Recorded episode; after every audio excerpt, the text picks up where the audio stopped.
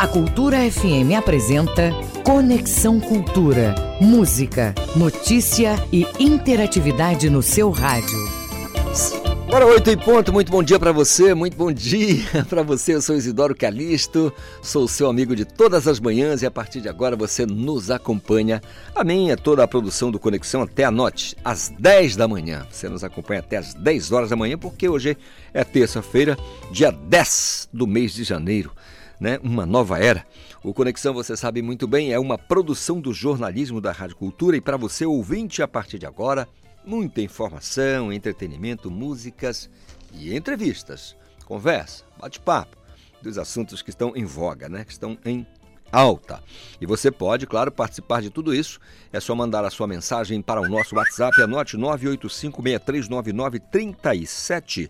985639937. Nas redes sociais, é só nos marcar na hashtag Conexão Cultura. Conexão Cultura, na 93,7. Hoje na história, em 1929 surgia a primeira aparição de Tintin, famoso personagem de histórias em quadrinhos. Já em 2016, David Bowie nos deixava a eterna estrela da música e ícone de várias gerações. Para mim, o maior de todos. É realmente uma, uma tristeza a perda do artista. No Conexão de hoje eu vou conversar com o fotógrafo e artista plástico Zeca Nazaré. Ele vai falar sobre a exposição Meu Universo Visual. Também vou bater um papo com a cantora e compositora, jovem cantora e compositora paraense Malu Guedelha. Ela está lançando duas novas músicas.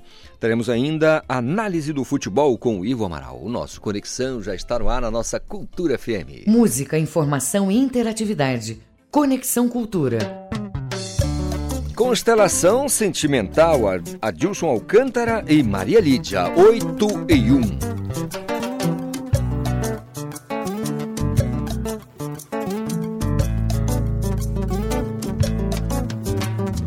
Constelação sentimental, meu coração espacial, nave do tempo, guarda bem dentro todos vocês, todo mundo, todo mundo bate no fundo do peito, corre no fundo do leito do Rio de Janeiro, fevereiro, março, abril, todo mês, todos vocês, quantas estrelas roda no céu, é delas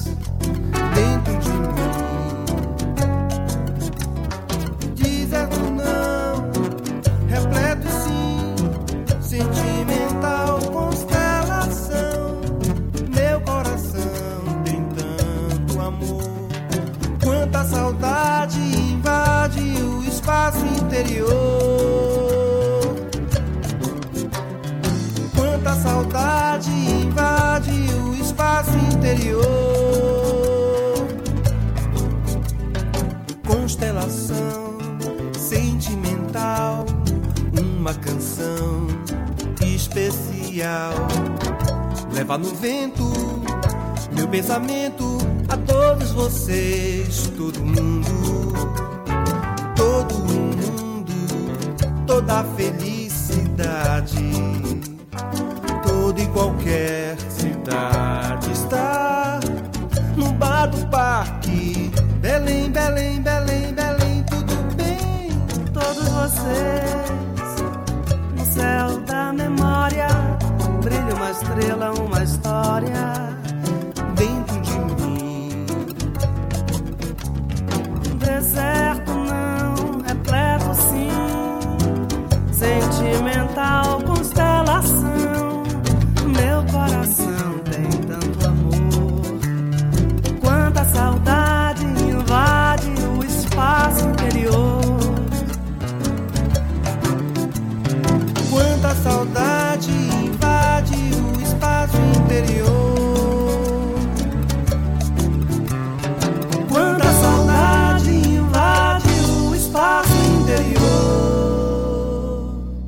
Conexão Cultura, na 93,7. 8 horas mais 4 minutinhos é o nosso Conexão desta terça-feira ensolarada ou nem tanto, né, Paulo?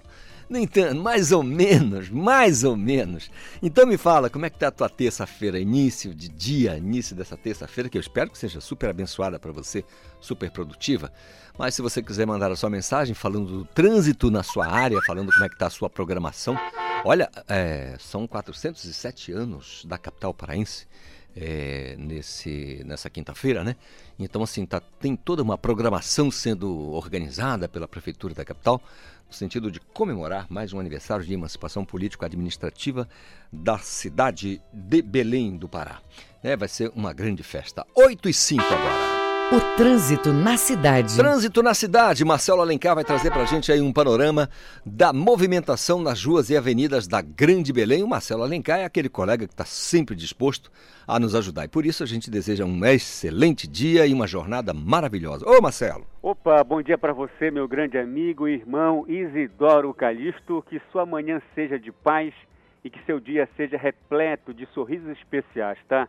Um bom dia para você e principalmente para todos os ouvintes do Conexão Cultura que estão nessa sinergia com a gente através do DAIO 93,7 da Rádio Cultura FM, do qual eu mando um bom dia especial, que eles tenham um dia de paz e muita, e muita prosperidade. Calixto, bora falar de trânsito, começando pela movimentação pela rodovia BR-316, dando aquele toque especial para os munícipes de Marituba que estão se deslocando para Ananindeua ou para a capital ou para a capital paraense. E a gente já comunica que desde a alça viária, tá? O trânsito está intenso, muito complicado e segue assim até próximo da Universidade da Amazônia, da UNAMA, atingindo velocidade média de 26 km por hora. Passando da UNAMA, ele fica moderado e segue dessa forma até o entroncamento, atingindo velocidade média de 40 km por hora. No fluxo contrário da via, sentido entroncamento para eh, o município de Marituba, ele está moderado, chegando a atingir velocidade média de 14 km por hora. Quem for pegar agora Almirante Barroso, com destino ao centro da capital paraense, do, é, do entroncamento até na Júlio César, o trânsito segue tranquilo, logo em seguida ele fica moderado e segue assim até na travessa Timbó, com velocidade média de 23 km por hora. Passando da, tra da travessa Timbó, ele fica tranquilo e segue assim até na Avenida Governador José Malcher. No fluxo contrário da via sentido São Brás, entroncamento, Almirante Barroso, tem trânsito tranquilo agora pela manhã. Agora, Calixto, a gente sempre dá aquela dica favorável, uma dica importante para o motorista, né? Que está ouvindo a gente pela frequência 93,7 da Rádio Cultura FM. E vai uma dica importante: sempre fazer revisões periódicas no veículo. Usar sempre o cinto de segurança. Se beber, não dirija. Deixe o celular de lado. Está dirigindo? Coloca o celular de lado. Se for é, uma, uma forma muito é, importante fazer uma ligação, estaciona o carro. Aí sim você faz a tua ligação com segurança, sem prejudicar a tua trafegabilidade. Mantenha a distância do veículo da frente, respeite os limites de velocidade, tá certo? Essas dicas é importante seguir sempre. Daqui a pouco eu volto com você, Calixto, eu falo direto do Departamento de Rádio Jornalismo para o Conexão Cultura. Volta no comando Isidoro Calixto. Muito obrigado, Marcelo Alencar, pelas informações. Trânsito na cidade traz aquele nosso lembrete de todas as manhãs, reforçando o que disse o meu colega Marcelo Alencar, né? Tenha cuidado, tenha paciência, tenha responsabilidade no trânsito para que o seu dia seja muito, mas muito melhor. Combinado? 8 horas mais 8 minutos, conexão agora com a região oeste do estado. Lá está Miguel Oliveira. Muito bom dia, Miguel. Bom dia, Calixto. Bom dia, ouvinte do Conexão Cultura, desta terça-feira, dia 10 de janeiro de 2023. Olha, Calixto, tem prefeituras aqui da região oeste do Pará que pensam ingressar na justiça contra o IBGE, contra o resultado do censo, pelo menos a partir da prévia anunciada pelo Instituto no final do ano, que apontou que pelo menos dois municípios aqui da região oeste, Rurópolis e Placas, tiveram redução no número de municípios e, por conta disso, Você sabe que o número de habitantes é o fator determinante para o cálculo do Fundo de Participação dos Municípios, né, que é uma transferência obrigatória constitucional que a União tem que fazer aos municípios e na maioria dos municípios brasileiros, por exemplo, o FPM é a maior receita municipal. Então, Calixto, é, tanto a prefeitura de Rurópolis quanto a prefeitura de Placas é uma das cidades localizadas na Transamazônica, outra na Santarém, Cuiabá, na região sudoeste do estado, pensam em ingressar na justiça, porque muitos municípios brasileiros também, ao todo, Calixto, 860 municípios brasileiros tiveram diminuição no repasse da primeira parcela do Fundo de Participação dos Municípios, que é calculado pelo Tribunal de Contas da União a partir dos dados do IBGE, é, com base na recontagem populacional. Então, é, o critério, o resultado do censo populacional é o requisito básico para a distribuição desse repasse federal. Aqui na região oeste, Calixto, ao contrário, outros municípios, oito, tiveram acréscimo na população pela estimativa do IBGE, entendeu? E aí, Calixto, é, ao contrário, esses municípios estão comemorando, porque vão passar a receber muito mais recursos do FPM que é o caso de Alenquer, Altamira, Almeirim, Aveiro, Itaituba, Mogi dos Campos, Novo Progresso e Prainha. São oito municípios que registraram aumento de população e, com isso, tiveram aumento no coeficiente do FPM e vão ter uma fatia maior. É, o maior percentual de aumento de população ocorreu em Alenquer. Então, Calixto, a gente vai ter do lado prefeito comemorando Prefeito reclamando. Aqui da região, oito aumentaram, dois diminuíram e oito mais dois, dez, são 19, nove permaneceram com a mesma população ou a variação foi muito pouca que não influiu no coeficiente do FPM.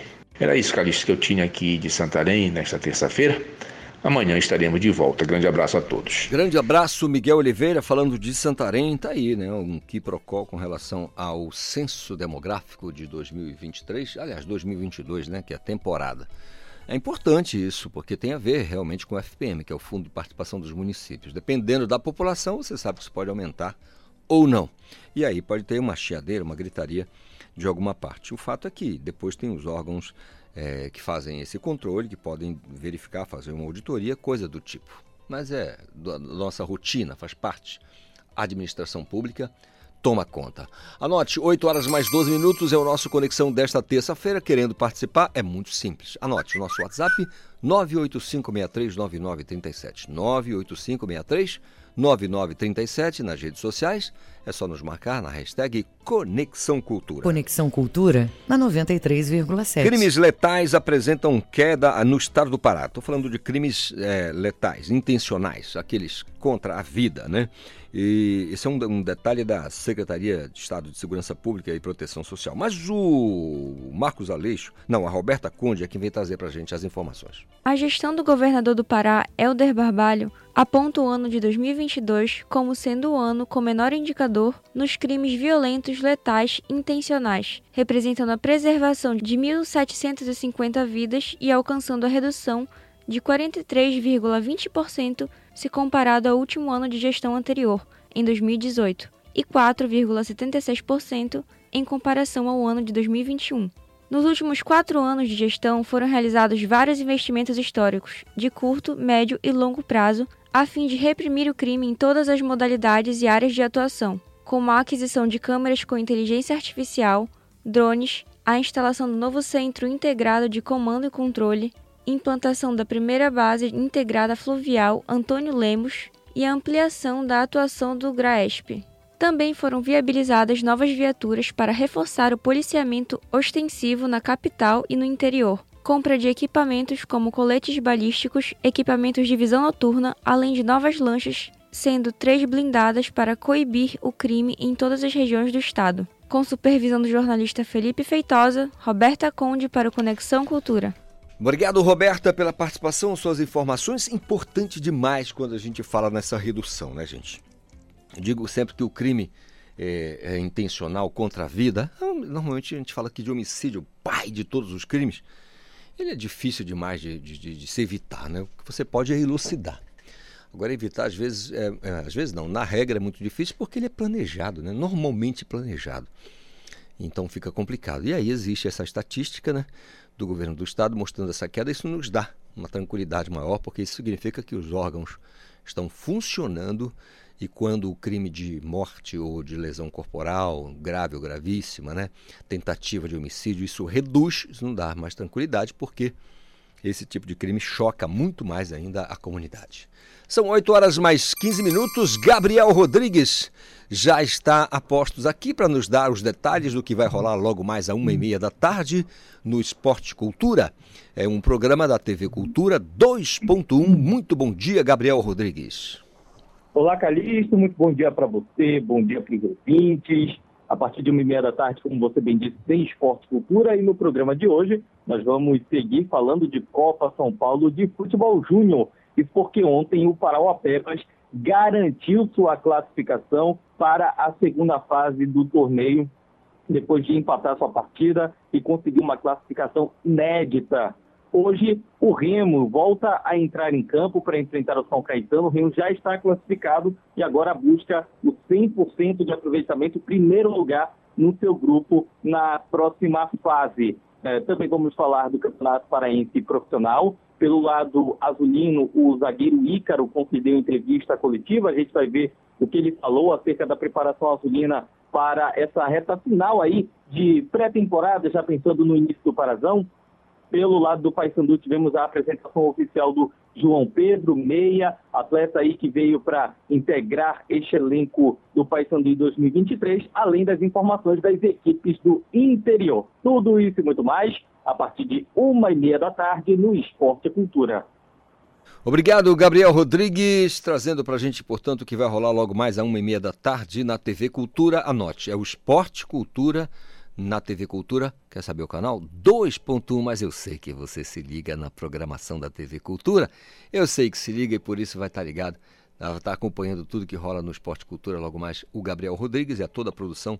Muito obrigado, Gabriel. Agora são 8 horas mais 17 minutos. O trânsito na cidade. O Marcelo Alencar está danado para dizer para a gente como é que tá aquelas vias alternativas, como é que o nosso condutor, esse que nos dá essa carona legal, aí dirigindo o seu Jaguar nas ruas da cidade, né? Por onde vai passar, por onde deve ou pode passar para evitar a lentidão, aquele atravancamento que acontece né, e vai dar para a gente aí essa situação do que pode ser feito para melhorar a nossa vida no trânsito. Ô Marcelo, me conte tudo. Com certeza, Calixto. É, uma das alternativas né, para fugir do congestionamento do trânsito na rodovia BR-316 é a Avenida João Paulo II, tá?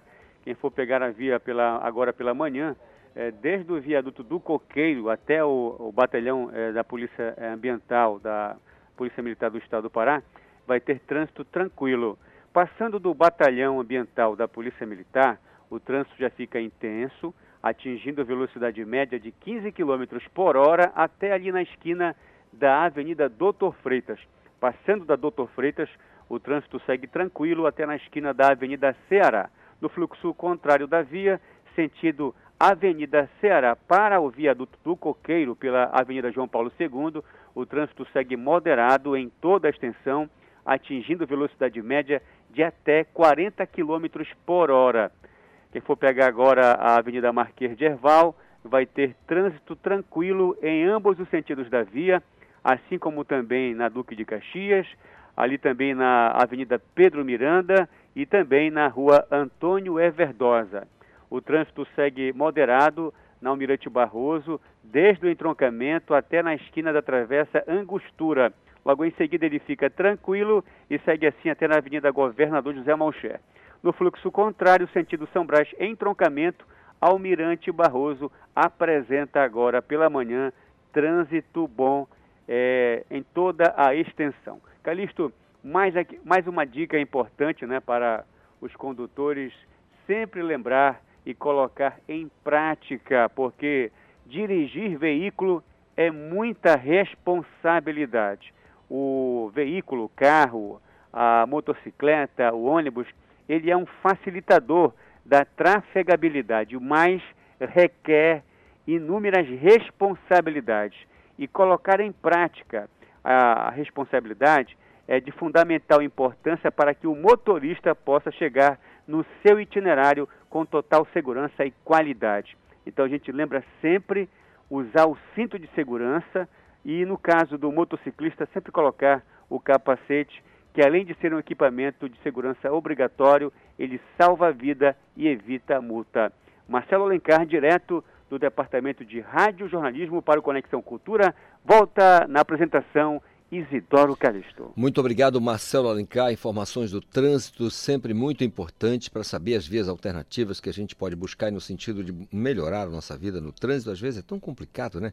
Quando a gente pega uma via que ela está travancada e quando você tem uma informação antecipada, você dá aquela virada à esquerda ou à direita, pega ali a, a João Paulo, pega a Independência, de repente você está indo para o distrito de Coraci, Outeiro, você tem a Bernardo, a Arthur Bernardes, que você pode buscar, e fugir do centrão, né, gente? Fugir do centrão onde a coisa fica mais complicada e, enfim, é bom sempre ter aquela via alternativa que dá para gente uma tranquilidade maior no trânsito. Querendo fazer isso, querendo nos ajudar, se tiver muito complicado por onde você anda, por onde você está, é só dizer através do nosso WhatsApp 985639937.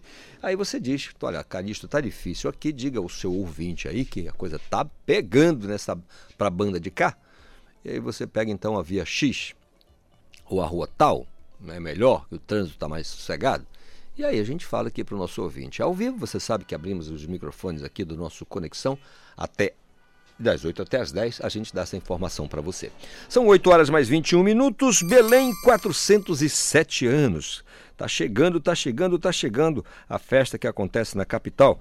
E Belém vai receber uma programação bem diversa, né, para comemorar este aniversário. A programação vai ser realizada entre 11, né, dia 11 e o dia 20 de janeiro. Comigo está ao telefone o Marquinhos Silva, que é coordenador de participação popular da Prefeitura da capital e vai dar um pouquinho dos detalhes desta programação. Ô Marquinhos, bom dia, tudo bem? O Marquinhos me escuta?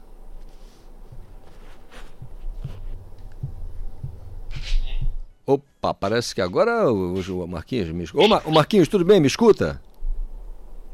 Tô escutando sim. Ô, rapaz, que bom. Bom dia. Tudo, tudo em paz com você? Bom dia, tudo bem, graças a Deus. Maravilha. Fala pra gente como é, vai ser, como é que vai ser a programação no Ver o Peso. Bom, é, a programação do Ver o Peso, ela, ela foi pensada há algum tempo atrás. Uhum. Né? O prefeito Edmilson Rodrigues é, fez uma visita lá, dialogando com os diversos setores do Vero Peso, e ele, na verdade, ele foi lá para ouvir as dificuldades, os problemas que estão acontecendo lá. E os feirantes, usuários, as pessoas que frequentam o Vero Peso, nas conversas que foram feitas, foram apresentando diversas, diversos problemas que haviam ali. Né?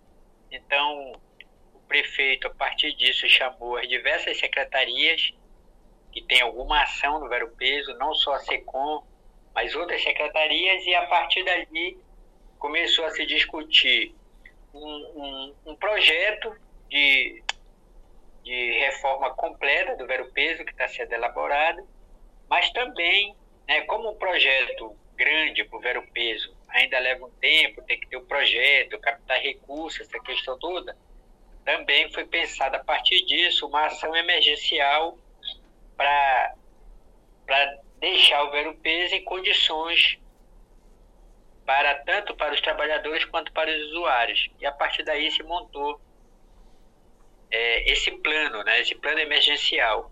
Então, lá no Vero Peso, está sendo pensado é, ações é, desde limpeza geral, que já está acontecendo esses dias, limpeza geral, desobstrução de bueiros, recolhimento de entulhos, é, melhoria é, dessa parte ambiental, eu, dizia, eu diria assim, da, da questão da limpeza mesmo, para deixar o em condições melhores para todo mundo lá. está é, é tá sendo elaborado, está é, sendo efetivado a melhoria do sistema de iluminação.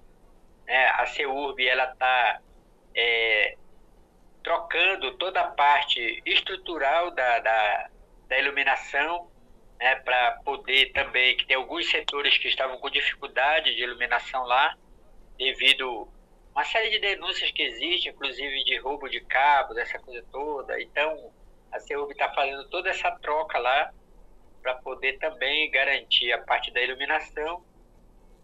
E tem outros setores entrando, como a, a FUPAPA, a, a Secretaria de Direitos Humanos, a, a a coordenadoria de mulheres, que estão entrando para ver a questão social ali, né? Tem muita gente, tem moradores de pessoas em situação de rua ocupando os espaços do Vero Peso, lá da Feira do Açaí e alguns espaços no entorno do Vero Peso.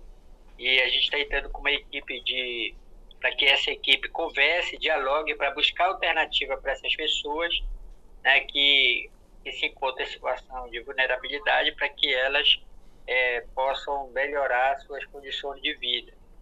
Né?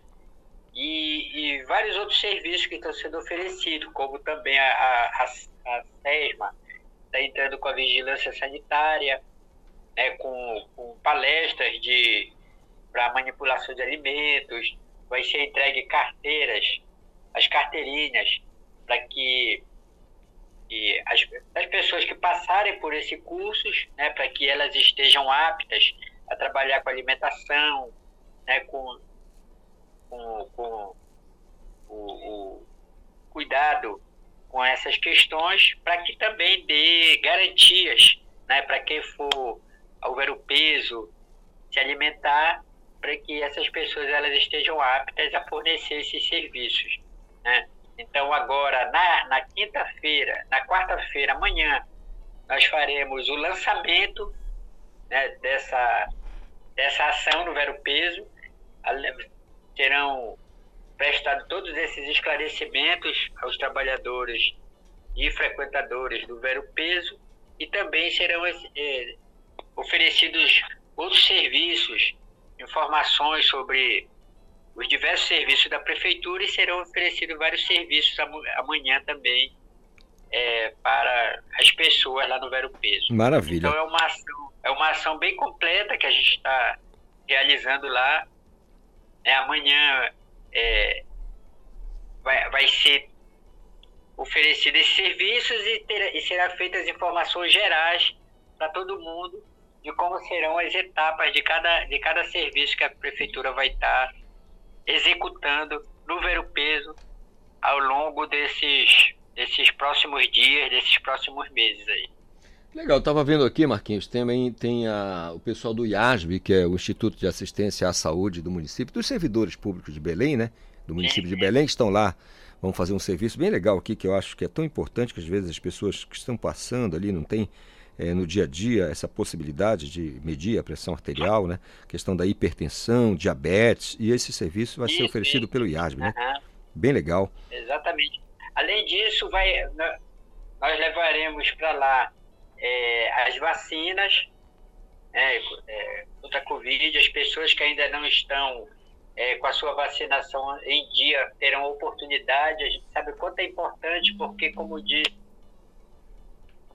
é, como falou é, uma pessoa do Ministério da Saúde, que a, a, a pandemia, a pandemia, ela, ela tá branda, né? já não é mais uma pandemia, mas a Covid não acabou. É verdade. Então a Covid continua, continua circulando, ainda tem vítimas, e é fundamental para que as pessoas se vacinem. Então amanhã é, a SESMA vai estar lá com, com a equipe de vacinação, nós vamos estar oferecendo serviços também de atendimento para os PETs.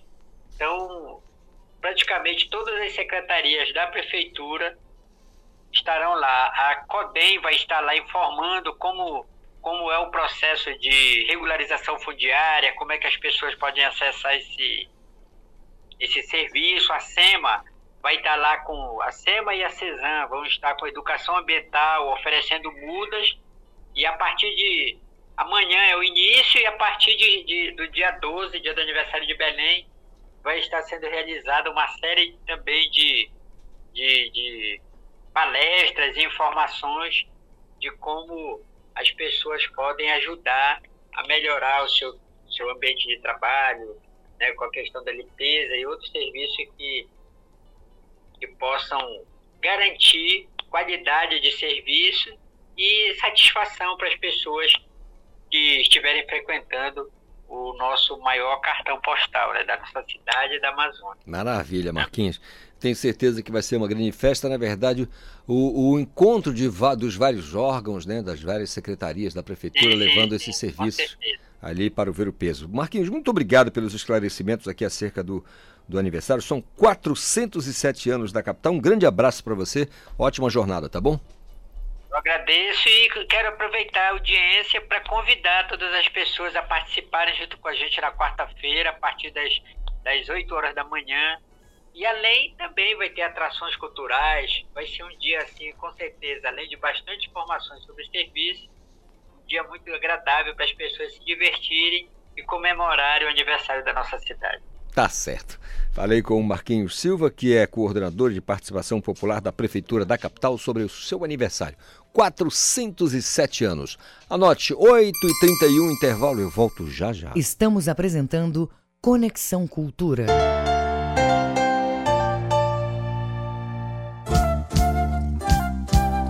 ZYD 233, 93,7 MHz. Rádio Cultura FM, uma emissora da Rede Cultura de Comunicação. Fundação Paraense de Rádio Difusão, Rua dos Pariquis, 3318. Base operacional, Avenida Almirante Barroso, 735. Berlim, Pará, Amazônia, Brasil. Cultura FM. Aqui você ouve música paraense. Te querer, eu te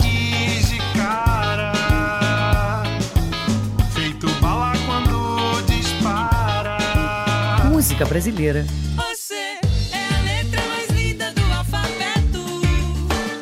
Você é a letra do nome do meu bem querer. Cultura FM 93,7. Deixa você. Faça parte da Rádio Cultura. Seja nosso repórter. Grave seu áudio com informações da movimentação do trânsito e mande para o nosso WhatsApp 985639937. A mais tribal de todas as festas. Balanço do Rock. Quarta, 8 da noite. Bar dos Balanço do Rock. Aqui quem fala é Raul Bentes e eu te espero aqui na mais tribal de todas as festas. Toda quarta-feira, às 8 da noite, na Rádio Cultura. Tu vai saber o que que tá acontecendo no rock paraense em todos os cantos desse estado. Claro, tem música nacional e os clássicos internacionais. Te espero aqui. Voltamos a apresentar Conexão Cultura. É verdade, Paulo Sérgio, é o nosso Conexão Cultura desta terça-feira bonitona e espero que ela seja muito produtiva e abençoada para você, você que nos dá essa carona aí no seu Jaguar nas ruas e avenidas da Grande Belém. Muito obrigado pela escolta e uma grande escolta que você faz pra gente, nos protege, né? E me dá essa chance, a chance de todos os dias me comunicar com você, eu adoro fazer isso. É muito legal, né? E com, especialmente quando tem aquele feedback através do nosso WhatsApp, anote aí, 985639937 nas redes sociais, é simples demais. É só nos marcar na hashtag Conexão Cultura. Conexão Cultura na 93,7. 8 e 33 O trânsito na cidade. Marcelo Alencar, Marcelo Alencar, me ajuda aí, me diz como é que tá o trânsito na cidade neste exato momento, Marcelo. Opa, só se for agora, meu grande amigo e irmão Isidoro Calixto. O trânsito está complicado, está intenso, tá? Na Avenida Governador José Moché, da esquina da Almirante Barroso até na travessa 14 de abril. É, o motivo é, dessa complicação do trânsito nesse trajeto, nesse trecho, é um acidente de trânsito ligeiro que aconteceu na esquina da Avenida José Bonifácio, tá?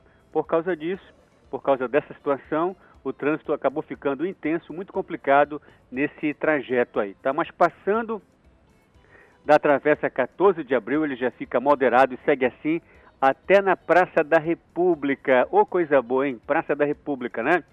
Ele também está é, moderado no Almirante Barroso, tá? Desde o entroncamento até em São Brás, atingindo velocidade média de aproximadamente 25 km por hora.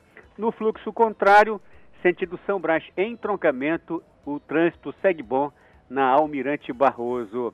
Quem for dirigir agora na Duque de Caxias, da Doutor Freitas até na travessa Doutor Enéas Pinheiro, vai ter trânsito favorável, trânsito bastante tranquilo. Mas, passando ali da Lomas Valentinas, ele já fica intenso, com velocidade média de 14 km por hora e a atenção do condutor deve ser redobrada próximo ali da travessa Mauriti, Duque com Mauriti, porque é, tem um animal, é, infelizmente, morto na pista, então o motorista precisa redobrar os cuidados e toda a atenção, tá?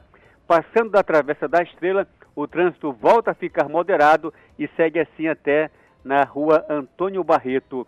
No fluxo contrário da Duque de Caxias, sentido Antônio Barreto, para Doutor Freitas, o trânsito está tranquilo agora pela manhã. Calixto, mandando um abraço, um bom dia especial para todos os condutores que estão ligados com a gente na frequência 93,7 da Rádio Cultura FM. Volta no comando do Conexão, Isidoro Calixto. Muito obrigado, Marcelo Alencar. Tá aí informações do trânsito na cidade. E você, se tiver alguma informação, repito. Fala pra gente, conta como é que tá aí na, na, sua localidade, na sua comunidade, na sua rua, no seu município, você que acompanha a nossa programação, seja através do seu radinho coladinho mal ouvido, ou mesmo através da internet. A nossa programação está disponível. É só ir lá, portalcultura.com.br, tem, tem rádio ao vivo e você inclusive nos assiste aqui, ó, através da, do nosso portal, tá bom? Dá para ver e ouvir. 8h36 é o nosso Conexão de terça-feira. A Prefeitura de Belém abre inscrições para novos cursos do programa Donas de Si. Mas o Pedro Ribeiro é quem sabe tudo do assunto e vai me dizer tudo. Bom dia, Pedro. Bom dia, Calixto. Bom dia, ouvintes do Conexão Cultura. A Prefeitura de Belém, hoje, por meio do Banco do Povo, abre pré-inscrições para novos cursos do programa de qualificação profissional gratuito Donas de Si. Serão ofertadas por meio do, do site do Banco do Povo 210 vagas distribuídas em sete cursos presenciais. Segundo a Prefeitura, o Donas de Si chega a 2023 com mil alunas e alunos atendidos pelo programa. Para se inscrever, é preciso acessar o site do Banco do Povo e preencher a ficha de pré-inscrição que será disponibilizada a partir das 10 horas de hoje. Também estão sendo disponibilizadas vagas de cadastro de reserva para o caso de desistências entre os inscritos. Os candidatos dessa modalidade também serão informados com datas e endereços para comparecer à sede do Banco do Povo. E na área de gestão, vão ser ofertadas 15 vagas para formação de preço ao vendedor, com carga horária de 18 horas aula. As aulas começam em 18 de janeiro e a idade mínima necessária é de 16 anos. Pedro Ribeiro para o Conexão Cultura. Valeu, Pedro, pelas informações. Portanto, inscrições abertas para o programa programa Donas de Si, né? É importante demais essa iniciativa da Prefeitura da capital. Anote 8h38 às 2 da tarde na TV Cultura 2.1 tem uma programação toda rotineira, é diária, bem especial, que é o Sem Censura Pará. E a nossa colega Joana Melo, que não é boba nem nada, chega com os destaques do programa de logo mais. Olá, bom dia para você ligado no Conexão Cultura.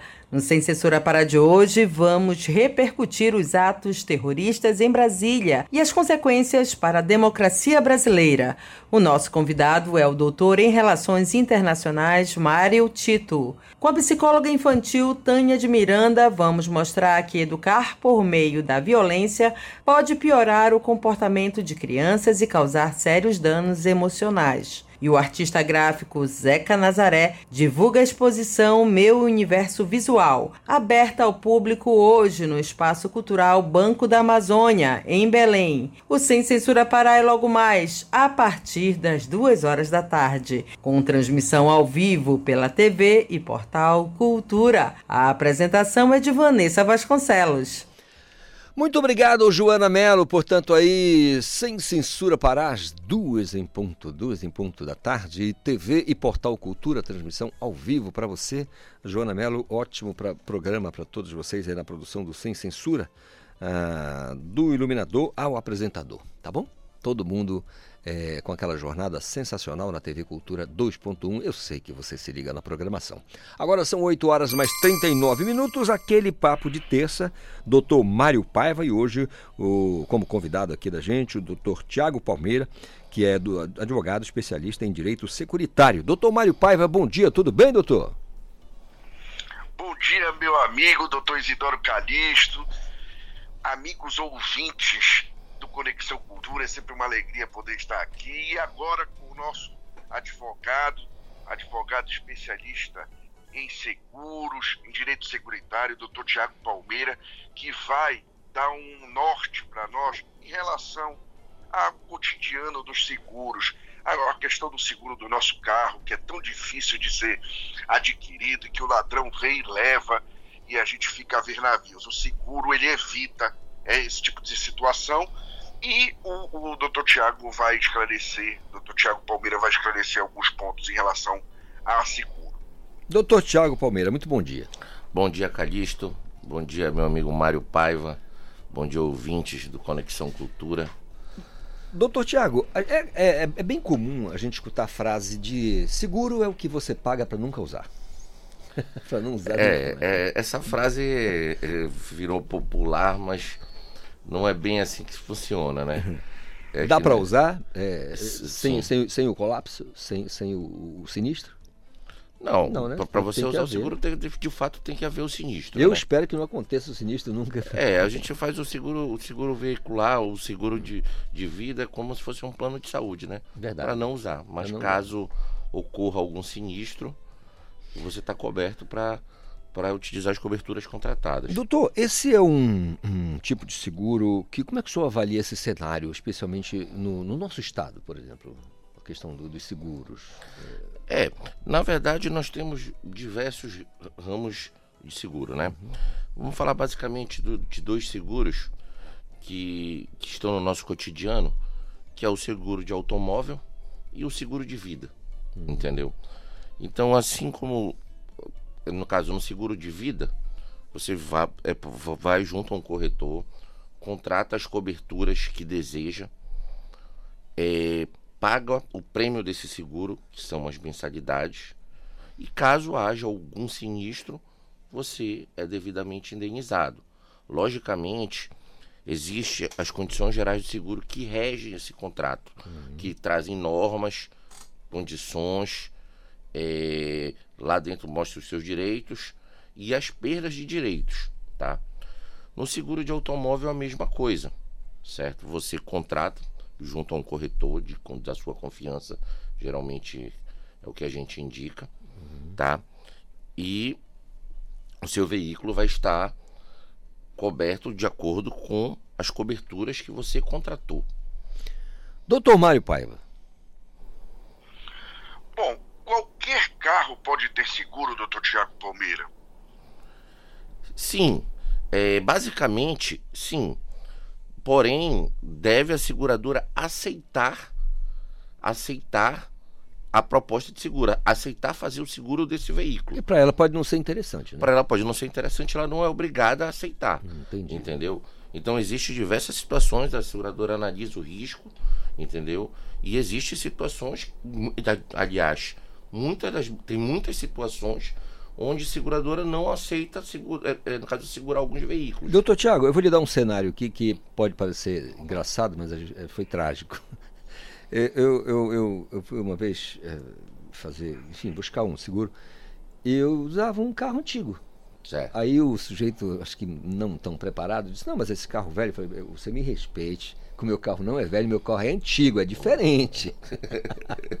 deu, um, deu uma confusão. Falei, eu estou aqui com uma relíquia, rapaz. Se você me chama meu carro de velho, não, meu carro é antigo, é um, é um, carro que, né, tem gente que gosta de colecionar, não é o meu caso, né, eu comprar por necessidade mesmo. Mas assim, dependendo do ano do carro, a seguradora, não, eu não vou fazer seguro desse carro porque de repente não é interessante. Exatamente. Isso é uma coisa normal, entendeu? É, a seguradora ela tem a faculdade de não aceitar fazer esse seguro, entendeu? De alguns veículos. É uma opção dela. Ela não é, obriga é obrigada a fazer um seguro de um veículo, entendeu? De forma alguma. Então isso aí ela vai dentro dentro da ela vai analisar as características do veículo, analisar os riscos e ver a viabilidade para ela é, é se vale a fazer, pena, se vale a pena.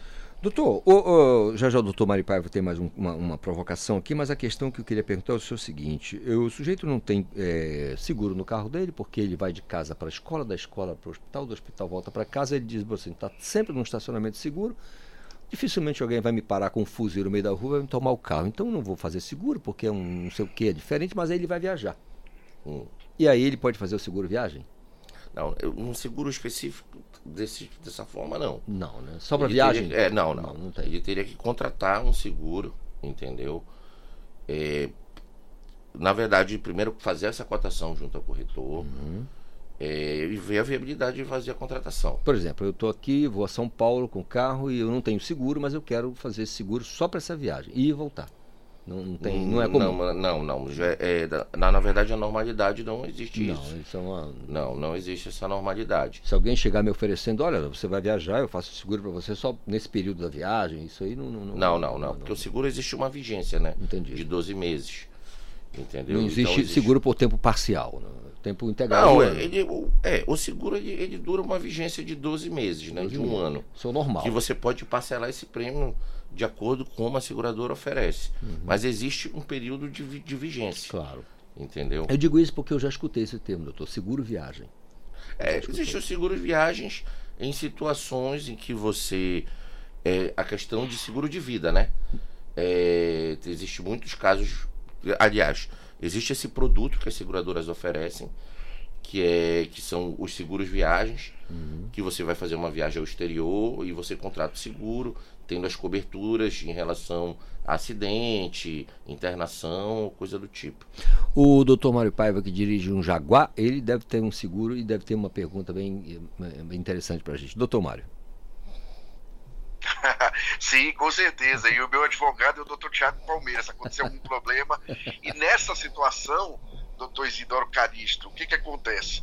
Eu pergunto para o doutor Tiago, e se tomar uma birita? E se Ih, tomar uma, uma cachaça e resolver dirigir alcoolizado? Aí bate o carro, acontece o quê, doutor Tiago? Te chama para resolver o problema? É, infelizmente, é, as condições gerais de seguro ela nega esse tipo de indenização, tá? Dirigir sob efeito de drogas, álcool, retira do segurado qualquer direito em relação a receber a sua indenização, tá? Isso está nas condições gerais. Hoje a, a jurisprudência já está nesse sentido. Então eu, eu aconselho a todo cidadão que se beber não dirija, porque mesmo tendo seguro mesmo tendo seguro. Porque, não vai cobrir. Se houver, se houver um sinistro e ficar comprovado vai estar descoberto. que o condutor estava sob efeito do álcool, a indenização vai ser negada. Entendi, doutor. Muito bom. Muito bom. Perfeito, perfeito. É... E, e a questão da aquela questão antiga do, do Tiago Palmeira em relação a buracos na rua, que a nossa cidade quase não tem, mas é, é, se um carro, se um carro segurado cair, quebrar suspensão, enfim, danificar o carro em buracos na via pública. Tem cobertura para isso? Não, é, é, esses danos não são considerados sinistros, tá? As coberturas básicas contratadas no momento que você contrata um seguro veicular é de incêndio, roubo ou colisão. Uma queda num buraco não chega a ser uma colisão, tá? Então, nesses casos, é, não é coberto. O que você pode. Existe uma cobertura dentro do, do contrato de seguro, é você acionar um guincho, entendeu? você tem direito, se você contratar, tiver isso na cobertura, contratar um guincho, se o seu veículo não conseguir se locomover, esse guincho levar à oficina, porém a seguradora não vai fazer os reparos e pagar a indenização em relação a esses danos. Entendido. Porque, como eu disse, como eu bem disse, as coberturas básicas são incêndio, colisão ou roubo. Uma queda no buraco não, não, não, não se enquadra nas coberturas. O sujeito pode buscar essa indenização junto ao ente público para, no caso, Sim, uma indenização né, é, pelos danos exatamente. que sofreu. Doutor, é, amiúde, amiúde para gente caso fortuito e força maior. Para o caso de... É, como eu vou dar um exemplo, né? É, existem situações, agora você tocou num ponto muito interessante, que existem situações em que, em caso fortuito, força maior, em caso de uma, de uma enchente, entendeu? Uma queda de uma árvore ou coisas do tipo, já existem entendimentos que a seguradora vem fazendo esses reparos. A cobertura. Né? Vem fazendo essas, essas coberturas. Entendi. Em situações peculiares, tá? A casuística mesmo. É, né? exatamente. Concreto. São nesses casos mesmo específicos. Um caso, um evento, um evento mesmo que não, não é não é ocasional ocorrer, tá? Que exatamente é um caso fortuito, força maior. Tivemos um caso no passado, onde em Salinas mesmo tivemos uma enchente, um, uma maré foi acima Todo do normal, surpresa. pegou de surpresa e as seguradoras acabaram indenizando, algumas seguradoras acabaram indenizando. Outras não, teve, teve demandas judiciais, enfim. Mas a jurisprudência também é, seca nesse sentido, né? É. O, antes do doutor Mário Paiva, eu queria falar com o senhor sobre um, um termo também que a gente escuta que é mau uso. É, na verdade, é, é, é, existe também essa situação. Existem situações que desgaste natural, mau uso, não há cobertura, entendeu? Então, existe, é, tivemos já diversas situações onde a seguradora nega a indenização por conta que, na verdade, houve tal sinistro, tal situação, porém o, o, o caso se deu por desgaste natural da peça. Uhum. Isso as condições gerais que rege o contrato, lá vem especificando que isso não tem cobertura, tá? Não é caso de indenização. Mau uso, desgaste natural de peças ou coisas do tipo. O sujeito está fazendo um racha. E aí ele se arrebenta todinho, acaba da perda total no carro. Estava dando um racha no meio de uma brincadeira né, de mau gosto, que é o racha, o famoso racha. Não vai ter Não, é, na verdade, como eu digo, é o seguinte, quando há um sinistro, a seguradora, ela vai, no caso ela é acionada, e ela faz todo o levantamento do ocorrido. Entendeu? Faz uma sindicância, né? faz uma investigação. E se for comprovado irregularidades que se enquadram nas condições gerais, que se enquadram nas condições gerais como perda de direito de indenização ou coisa do tipo, é, vai ser negado novamente, vai ser negado a indenização. É, entendi. Doutor Mário. Por isso que é importantíssimo um advogado para aconselhar, para aconselhamento na hora do, da, da, da, confecção de um seguro e também a leitura das cláusulas contratuais. Porque eu já ouvi falar também, doutor Tiago, é, é a questão do carro reserva é obrigatório para todos os seguros e também outra questão é a questão do carro reserva, também que a pessoa tem que ter muito cuidado na hora de assinar um contrato, porque o carro vai ficar na oficina e ela fica sem o, o veículo. E também é, a, a, questão de você mudar de domicílio. Existem algumas pegadinhas, se é que a gente pode dizer, em relação ao seguro que você, ouvinte, deve, que, que segura seu carro, que faz o seguro, deve ter em mente. Então tem algumas pegadinhas, como a reserva, que o doutor Tiago vai falar, o carro reserva, e também a questão de mudança de domicílio tem alguma situação também que perde o seguro. Não é isso, doutor Tiago? É, vamos, vamos na primeira pergunta em relação à questão do carro reserva, tá? Isso é uma opção que você vai contratar no momento que você vai optar no momento da, da contratação do seguro. Então você pode vir a contratar esta cobertura. Então nem todas as apólices trazem a cobertura de carro reserva e você contrata dias, números de dias, entendeu? Então a pólice ela, ela vai trazer se você vier a contratar, tá certo? Mas nem todos os casos de contratos. Isso depende de você no momento de vier a contratar o seguro, ter que vir e contratar esta cobertura vai de da rotina reserva. de cada, cada cliente. Exatamente. Né? Eu aconselho sempre procurar um corretor de confiança, com muita competência, que vai lhe ajudar a colocar as melhores coberturas no seu contrato. Quanto à questão do domicílio, tá? É, as seguradoras, no momento que elas vão calcular o prêmio, uma das situações de cálculo de prêmio de seguro é o domicílio. Então, em caso de mudança de domicílio, deve o segurado, via comunicar a seguradora, da sua mudança de domicílio, entendeu? Por condições de um eventual sinistro, depois de a investigação que é feita, pode ser negada a sua indenização. Doutor Tiago, quando acontece o que nós chamamos de perda total, o que o sujeito recebe a depender da, do contrato que foi feito, né, da maneira que foi feita a, a, a, contratação do seguro, é, é uma tabela que se paga o valor do carro? Como é, é que funciona? É, funciona da seguinte forma: a, a tabela que é, que é, utilizada é a tabela FIP uhum. para, para avaliação dos valores do veículo, do, do veículo segurado. Então, em caso de perda total, a seguradora vai verificar qual o valor da tabela FIP do veículo no, exatamente no momento do sinistro tá? E faz a indenização do segurado. Um detalhe importante de falar é, se o veículo tiver com algum financiamento, alienação fiduciária, alguma coisa do tipo, a seguradora primeiramente paga o banco hum. e o saldo remanescente que o segurado recebe. ela quita? Ela quita. Ela, ela primeiro quita. Ela só paga o segurado de forma integral se o veículo estiver dele, tá totalmente quitado, é. sem reserva de domínio. Certo. Caso haja algum financiamento bancário, ela vai primeiramente financiar o banco, é, no caso, ela vai pagar o banco uhum. e a diferença ela vai dar ao segurado. Perfeito. Muito esclarecido, porque existe a alienação fiduciária, né? Que a gente está ali, às vezes, um banco financiou, uma é. seguradora ou uma financiadora qualquer que comprou o carro que pertence, na verdade, é. é. É muito interessante esse, esse aspecto. Doutor Mário.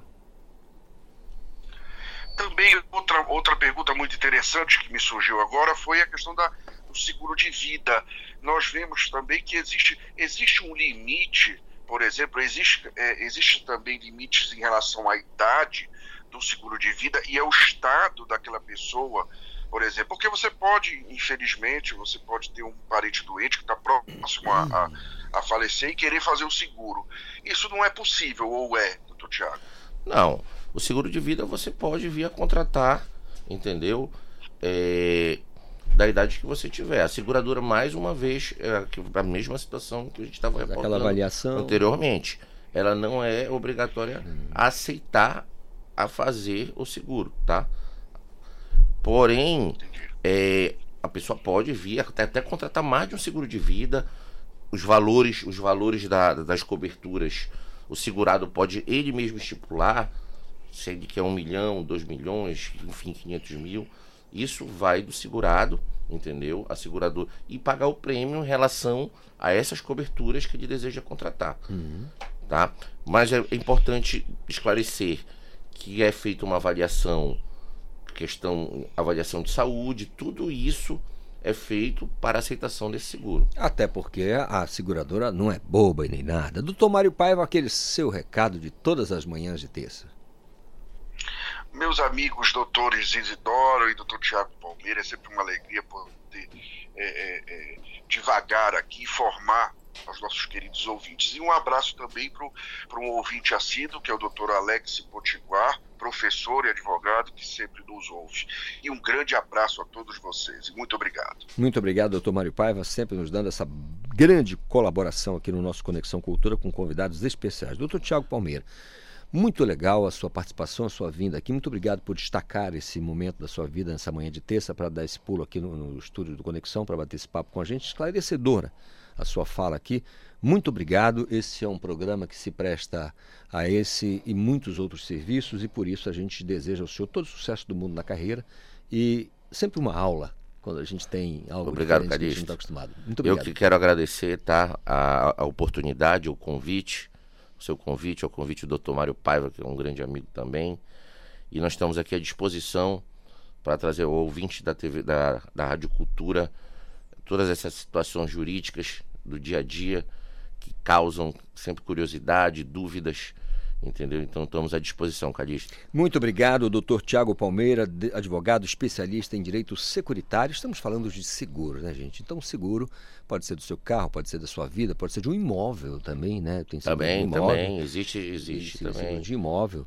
Então, assim. Exatamente, é, que é o seguro residencial, é, né? Residencial. Então é muito importante. E... É, existe um leque muito grande, né? Nós trouxemos aqui, mas em outras oportunidades nós podemos falar de outros tipos de seguro. Outros. Esses são os mais comuns, né, doutor? É. Veículo e vida são os mais é. comuns, né?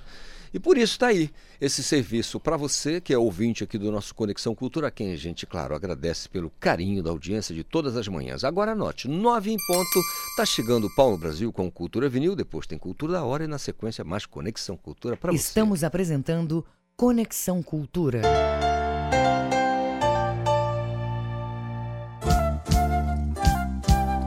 ZYD 233, 93,7 MHz. Rádio Cultura FM, uma emissora da Rede Cultura de Comunicação. Fundação Paraense de Rádio Difusão, Rua dos Pariquis, 3318. Base operacional, Avenida Almirante Barroso, 735. Belém, Pará, Amazônia, Brasil. Cultura FM. Aqui você ouve música paraense. Eu carrego aqui dentro um sonho. Eu tenho tanto a desejar. Música brasileira. Escutei alguém abrir os portões. É. Encontrei no coração. Cultura FM 93,7. Configure suas redes sociais para que só os amigos possam ver suas publicações.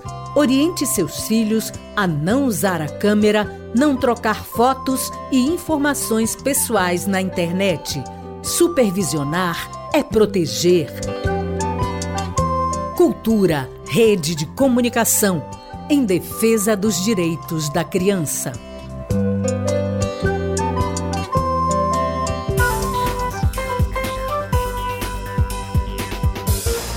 Cultura da hora. Em 2022, a cesta básica ficou mais cara nas 17 capitais brasileiras analisadas pela Pesquisa Nacional da Cesta Básica, que é divulgada mensalmente pelo Departamento Intersindical de Estatística e Estudos Socioeconômicos, DIESE. Em Goiânia, o preço da cesta subiu 17,89% em 2022, na comparação com o ano anterior, maior alta registrada pela pesquisa. Em seguida, aparecem Brasília 17,25%, Campo Grande 16,03% e Belo Horizonte 15,06%. As menores altas acumuladas no ano passado foram observadas no Recife 6,15% e em Aracaju 8,99%. Só houve queda de preço em Porto Alegre, Curitiba e Florianópolis. Cultura da hora. Conexão Cultura na 93,7. A música, o fato, a memória, a história da música em long play em 1958, a gravadora Odeon lançava o long play O Último Malandro de Moreira da Silva. Eu disse-lhe, jogo até com a morte, mas se acaso ganhar, não vá sorrir e nem zombar. E outra, meu companheiro, não vai levar meu dinheiro, não sou brigador, mas se perder e não pagar, eu vou bater no senhor. Ele me disse, és o terror. O velho Morangueira entrava em estúdio para regravar seus grandes sucessos em alta fidelidade. Fui intimado a comparecer à vara criminal, mas isto agora é que foi mal, não sei a razão desta intimação, se não matei nem sou ladrão. Apresentando os principais macetes do gênero, o malandro interpreta Amigo Urso. Amigo Urso, saudação polar, ao leres esta, de te lembrar daquela grana que eu te emprestei quando estavas mal de vida e nunca te cobrei. olha o Padilha. Pra se topar uma encrenca, basta andar distraído, que ela um dia aparece. Não adianta fazer prece. Eu vim anteontem lá da gafieira, com a minha nega Cecília, quando gritaram: Olha o Padilha! Eu, hein? Se não me desguia tempo, ele me raspa até as axilas, o homem é de morte. Jogando com o capeta. Jogando baralho no terreiro grande, no meio de homens fortes. Acertei no milhar. E Telvina, o que é morangueira? Acertei no milhar, ganhei 500 contos, não vou mais trabalhar.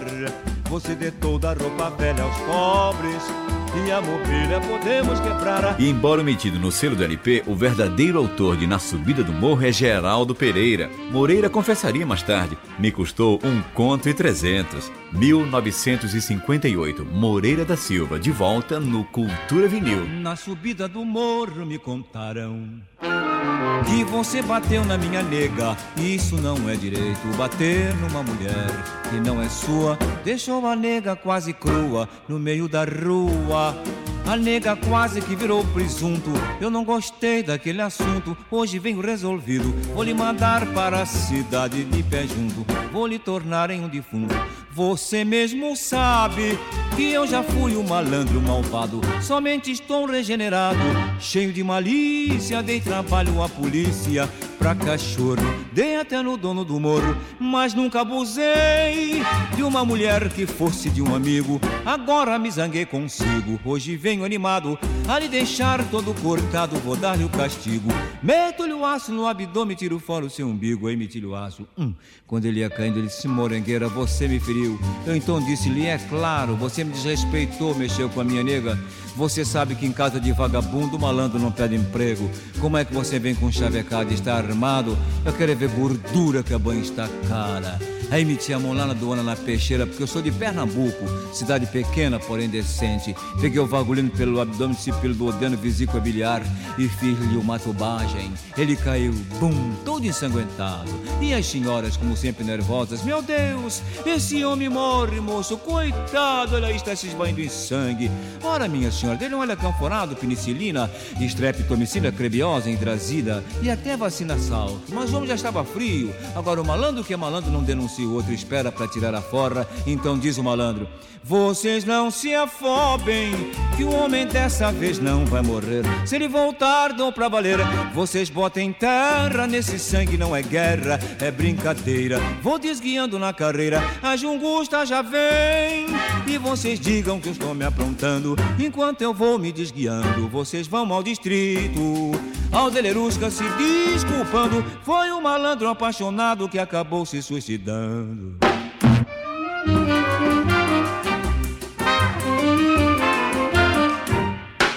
A música, o fato, a memória. Cultura vinil. A história da música em long play. Produção e apresentação, Paulo Brasil. Voltamos a apresentar Conexão Cultura. Abraço forte ao Paulo Brasil aí com Cultura Vinil, com toda a competência, com todo garbo e elegância, fazendo o melhor da música em long play aqui no nosso Conexão Cultura.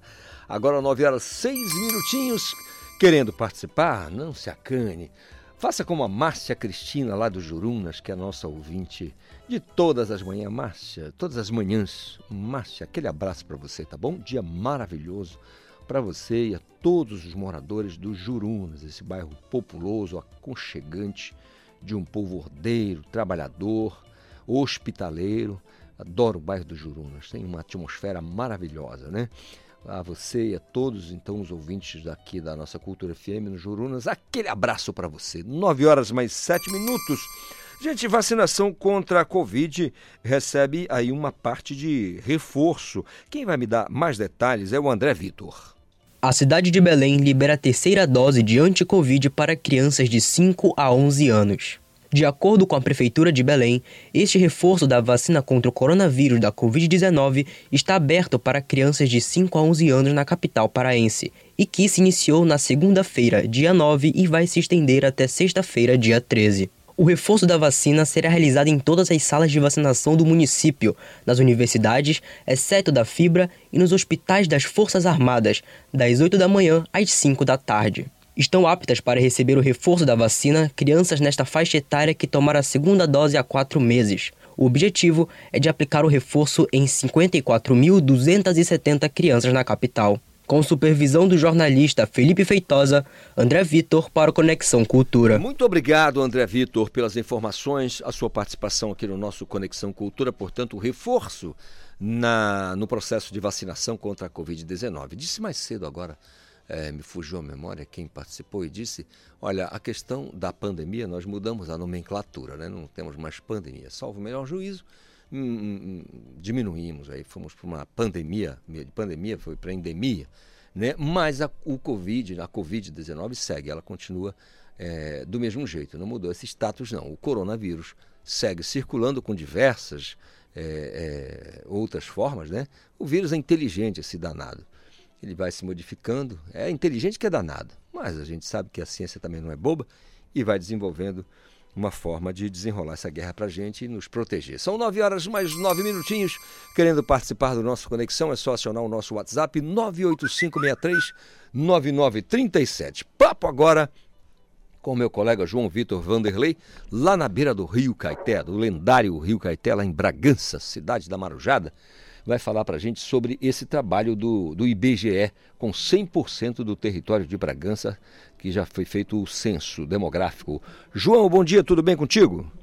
Bom dia, Calixto, tudo bem? Como é que você vai? Tudo em paz, vou escapando.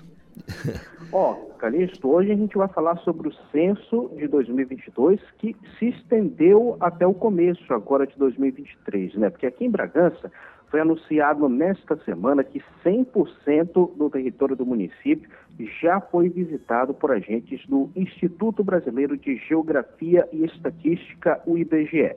Esse processo era para ter terminado antes da virada do ano, mas acabou demorando pela dificuldade dos recenseadores de encontrar as pessoas em casa, principalmente nas comunidades mais afastadas de Bragança.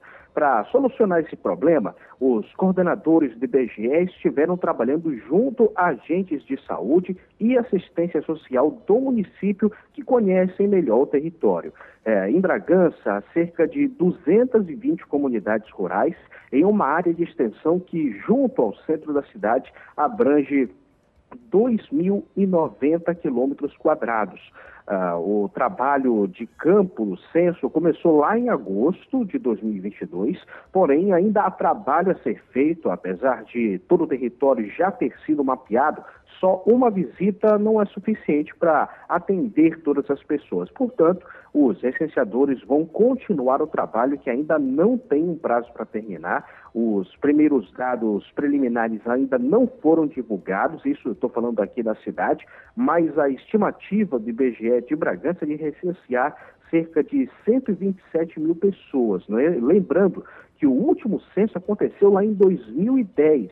Então, a importância deste censo é imensurável, porque a partir dos dados coletados nos mais de 5 mil municípios brasileiros, os governos federal, estadual e municipal vão poder fazer análises e planejar as políticas públicas dos próximos anos. Então, é importante receber o recenseador em casa e uh, checar né, a sua identificação e, por consequência, depois da entrevista, que é muito importante, Calixto.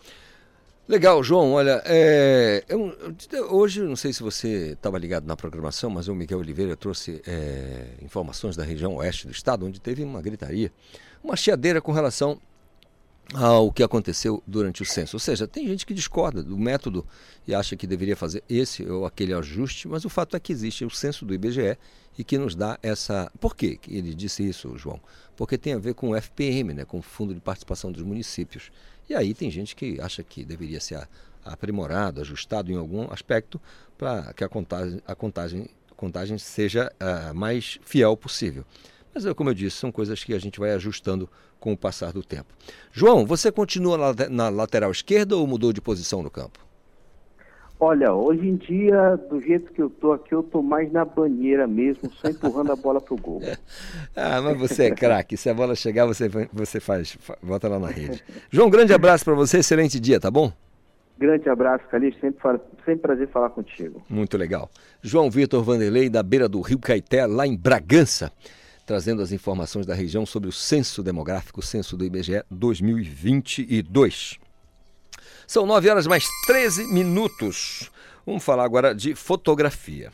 A exposição Meu Universo Visual convida o público paraense a uma viagem pelos rios, florestas e elementos ribeirinhos de Manaus, cidade natal do artista Zeca Nazaré. São 20 anos, é, 20 obras, na verdade. 20 anos são muito mais de trabalho, né? São 20 obras na mostra, que está em cartaz a partir de hoje no Espaço Cultural Banco da Amazônia. E o Zeca Nazaré fez aquele esforço na agenda, abriu e deu exatamente um pulo aqui com a gente no estúdio do Conexão Cultura. Bom dia, Zeca, tudo bem? Bom dia, Calixto. Que bom estar aqui na Rádio Cultura. E estamos aqui para apresentar a exposição né, que a gente vai abrir hoje, lá na, no Baza, na, lá no é, Espaço Cultural Banco da Amazônia, né? E estou aqui para responder qualquer pergunta que primeiro, você possa me fazer aí. Primeiro eu queria saber de se você tem um canto especial ali em, em Manaus, aquele canto que você fica é, e que é o teu é. habitat natural. Uhum. É o seguinte, eu, é, é, é, o título da exposição, inclusive, é com relação a isso, né? Eu tenho um espaço fora da cidade, porque eu morei muitos anos fora de, de Manaus, e quando eu voltei, eu quis morar no, no interior, né? Uhum. Coisa que quando eu saí não, não, não morava, morava na cidade. Então, assim, eu moro, é uma comunidade é, ribeirinha, né? Que tem, assim, é, indígenas destribalizados, né? Uhum. Mas, assim, ainda com a sua cultura e tal, tentando levar para frente. E eu me mexo por lá. Lá é um lugar onde eu crio também, mas também uso muito o espaço para fazer algum evento com eles, promover essas pessoas, no tal da, da criativa, né, como eu chamo, é, é, cultura criativa hoje, né, que todo artista tem que se reinventar para fazer alguma coisa. Só queria te alertar uma outra coisa, alertar o teu ouvinte. ouvinte. Você falou em, em, em fotografia, mas não é fotografia, tá? Isso aí é o com que eu trabalho já há muitos anos, que é a arte digital. Ah, entendi. Tá? São é, é, é impressões digitalizadas, né? É, eu trabalho no computador, né? Desenho tudo no computador uhum. e no final eu tenho um arquivo que eu trabalho com ele de várias maneiras, né? Eu imprimo é, camiseta, eu imprimo tecido para roupa de, de, de, mulher, né? Para tecido de um modo geral faço várias outras coisas assim com o meu trabalho. Por quê? Porque o, o, o trabalhar com arquivo, você tem um. Não é mais é, o, o, pintar, né? O pintar num quadro que você só tem aquele trabalho. É uma coisa que há muitos anos eu abdiquei dessa história de só fazer um trabalho e aí fica na casa de alguém. Então eu trabalho sempre com reprodução. Entendi. Né? Então, por exemplo, essa exposição que eu estou é, são 20 trazendo peças, são 20, 20 peças. peças. que trazem na, na, realmente, como você disse, a questão de, de, de peças digitalizadas. digitalizadas. São impressas. Entendi. São impressas em máquinas, né? Hoje, hum, que, é, que é, é, essa máquina grande que a publicidade usa bastante, né? Eu uso para fazer o meu trabalho. Legal. E aí eu dinamizo muito mais para essa exposição, uma exposição assim que é, eu quero levar para vários lugares, porque é uma exposição. É, é tipo um show de um artista. Né? Ele monta tudo uhum. e depois sai na, na estrada então, para poder fazer. Então não é correto usar o termo fotografia, não? Não, não, não, não é fotografia. fotografia. É arte digital. Entendido. Ficou claro aqui para a gente para o ouvinte também, até porque vai acontecer no espaço do Banco, do, Bra... do Banco da Amazônia, né? É. Então as pessoas que, porventura, estão nos escutando aqui, certamente gostam uhum. do espaço, frequentam o espaço, uhum. vão encontrar a exposição que é Meu Universo Visual. E aí, quando você diz Meu Universo Visual, você quis retratar exatamente o que com o título? Essa coisa que eu falei antes, para você, vida, do né? espaço onde eu trabalho, né? Onde eu, por exemplo, eu também moro em Manaus, mas eu meu, divido mais, né? A, a coisa de ficar mais lá do que em Manaus. Manaus só para produzir o que é necessário, né? E então, é, é, essa visão de meio universo visual é essa coisa. Você vai para lá de barco, entendeu? Não é de carro, né? Uma coisa que eu evitei é, de ir de barco. Eu queria sair, chegar no porto da cidade, pegar o barco e ir para lá, entendeu? Dá Quer dizer, tempo de viagem? utilizar é 25 minutos, ah, é, perto. é, perto. mas é. é. aquela coisa, né? Você tem um set de filmagem perfeito, entendeu? É. Você tem todo um é, essa coisa ribeirinha, né, do interior, que é o que me interessa, né? Sabe, as pessoas, as coisas, o mato, a canoa, que é, tem bastante. Eu, É, eu eu, uso bastante esse elemento, que eu acho que tem um design assim muito bacana. E as outras coisas, né? Então são. é, o universo visual é essa coisa de olhar todo esse, esse espaço, entendeu? Evidentemente que com, com toda uma, uma, uma bagagem né, que a gente tem de, de história né, dentro do, das artes plásticas, né, hoje chamada de é, é, é, artista visual. Né? Verdade, É, não é, não se chama mais artista plástico. Verdade. O ouvinte que não é bobo nem nada, ele não é bobo nem nada, Uhum. ele pergunta assim, Calixto, mas peraí, eu vou a uma exposição do Zeca lá no Espaço Banco da Amazônia e, e eu vou encontrar 20 obras lá, é uma mostra, mas ele pode fazer alguma coisa que eu pedi e custa muito caro o trabalho do Zeca?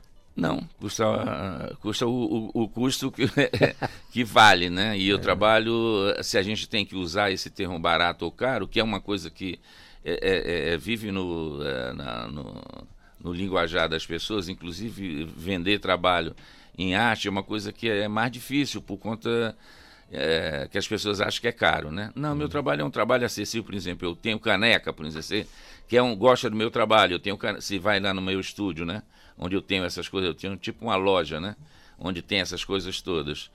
Aí tem gravura de, em, em- em- em papel de 200 reais, entendeu? Tem, tem caneca de, de 50 reais, 70 reais, entendeu? Tem camiseta, entendeu? E aí faço também espaços grandes, né? É, é, é, é, impressões grandes, por exemplo, lá na exposição tem duas.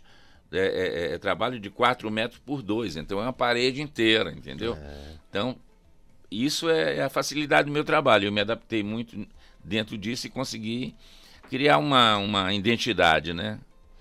Legal. Então, assim, as pessoas que vão visitar, que a partir de hoje começa a exposição, né? As pessoas É, a partir é, de abre hoje. às, às, às seis e meia e tal.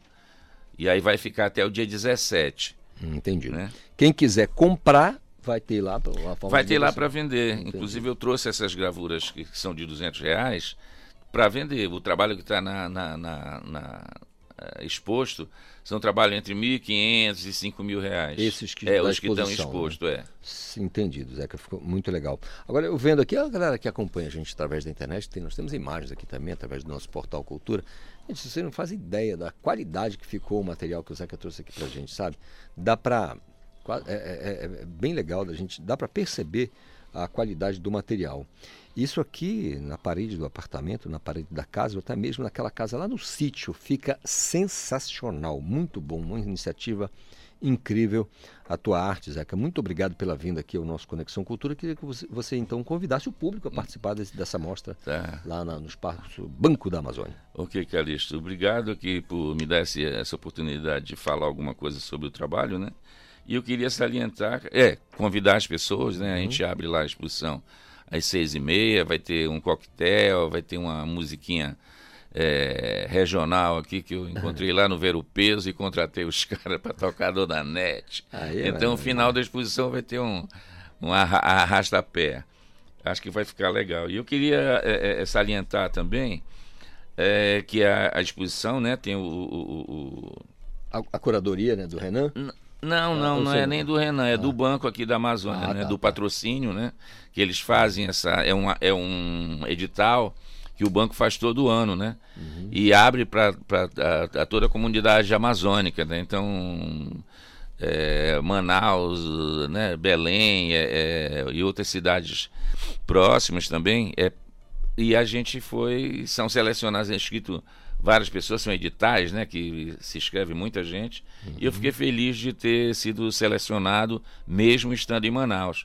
E também essa coisa de, da, de se relacionar com outros artistas, né, a gente é da região aqui, e muito pouco se tem, né, um vai para lá, outro vem para Contato, cá, né? né, eu acho que todo mundo começa a pensar só em Rio de Janeiro e São Paulo, né, você tem um- uma, uma, uma, uma produção que é levar logo para São Paulo, para o Rio de Janeiro, né? Que é tá certo, eu já vivi lá muitos anos, mas é, é- é interessante essa essa vivência, né? É um paraense lá em Manaus, é um amazonense vir aqui em Belém expor. Eu acho que o Banco da Amazônia está de parabéns por esse projeto. Muito obrigado, legal. viu? Zeca, muito obrigado pela vinda aqui. Eu, eu, eu, se, você, se isso aqui não for meu, eu já tomei. Já é seu, é. Ah, tá. É seu. Eu, eu ia partir para força bruta. É.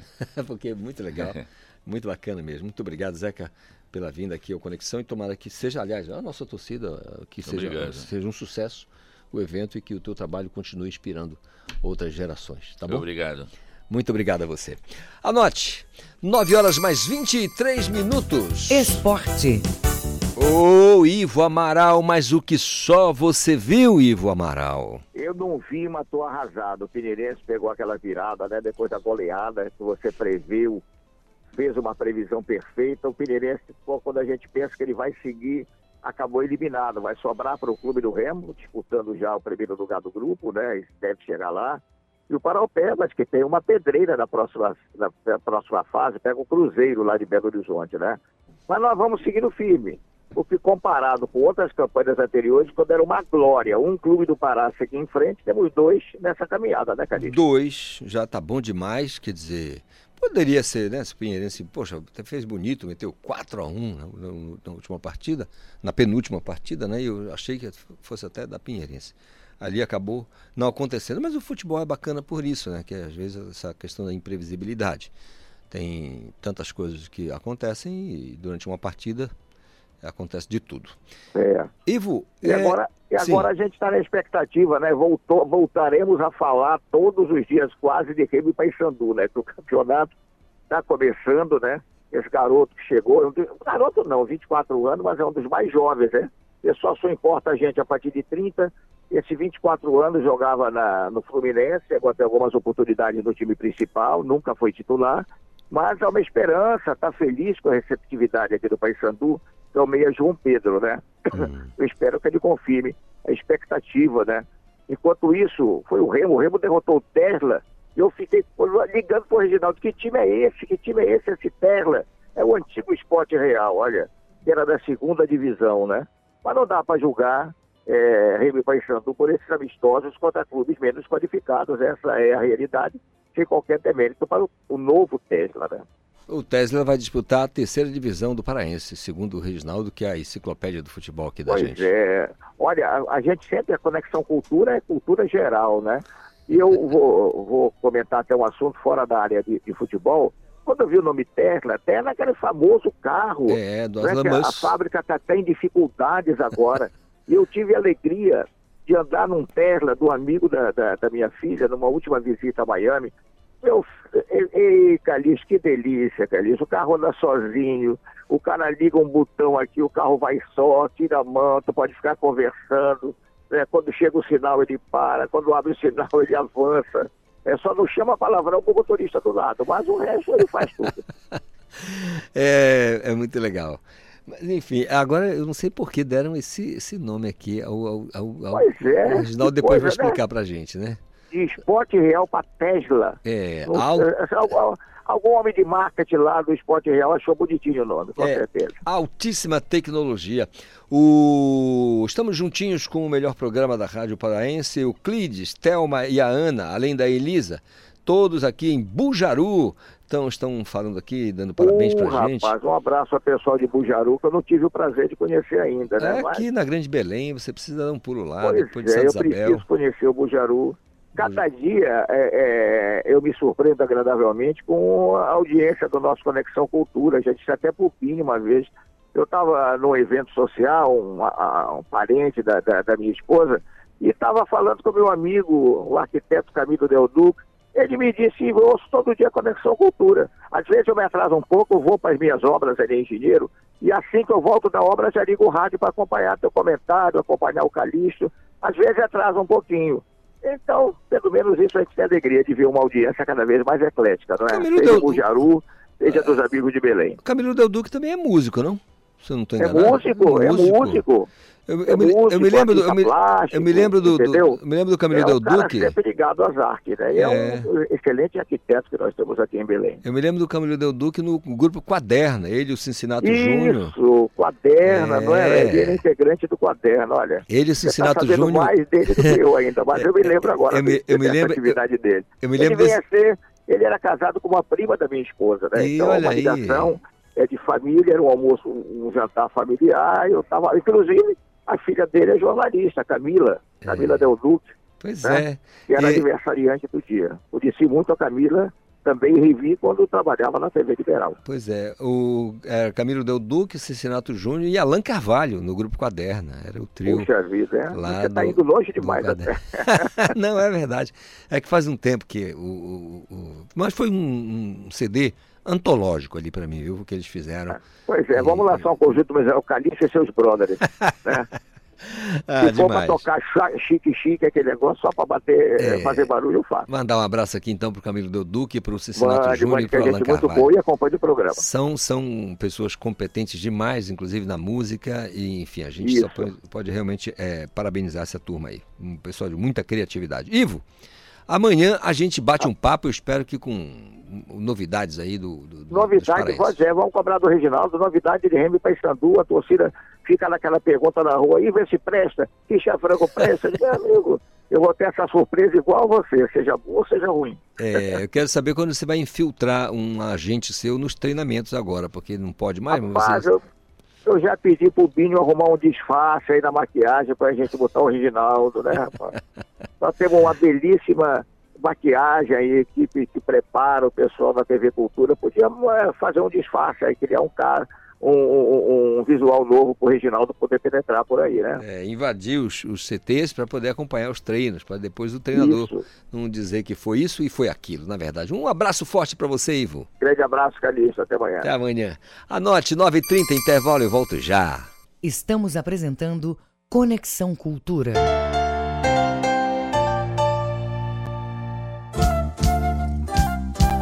ZYD 233, 93,7 MHz. Rádio Cultura FM, uma emissora da Rede Cultura de Comunicação. Fundação Paraense de Rádio Difusão, Rua dos Pariquis, 3318. Base operacional, Avenida Almirante Barroso, 735. Belém, Pará, Amazônia, Brasil.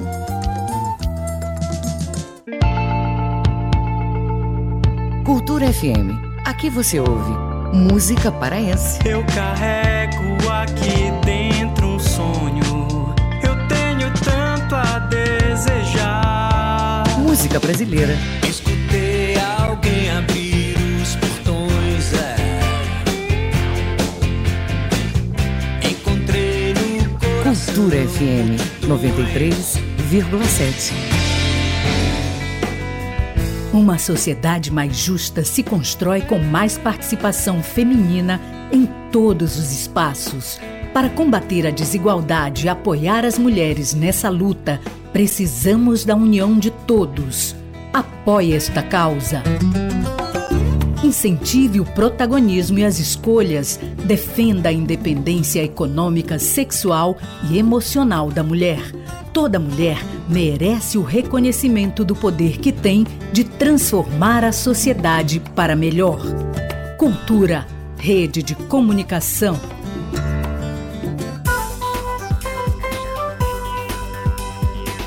Voltamos a apresentar Conexão Cultura. Verdade, Paulo Sérgio Pompeu. Voltando aqui com o nosso Conexão Cultura desta terça-feira bonitona, maravilhosona.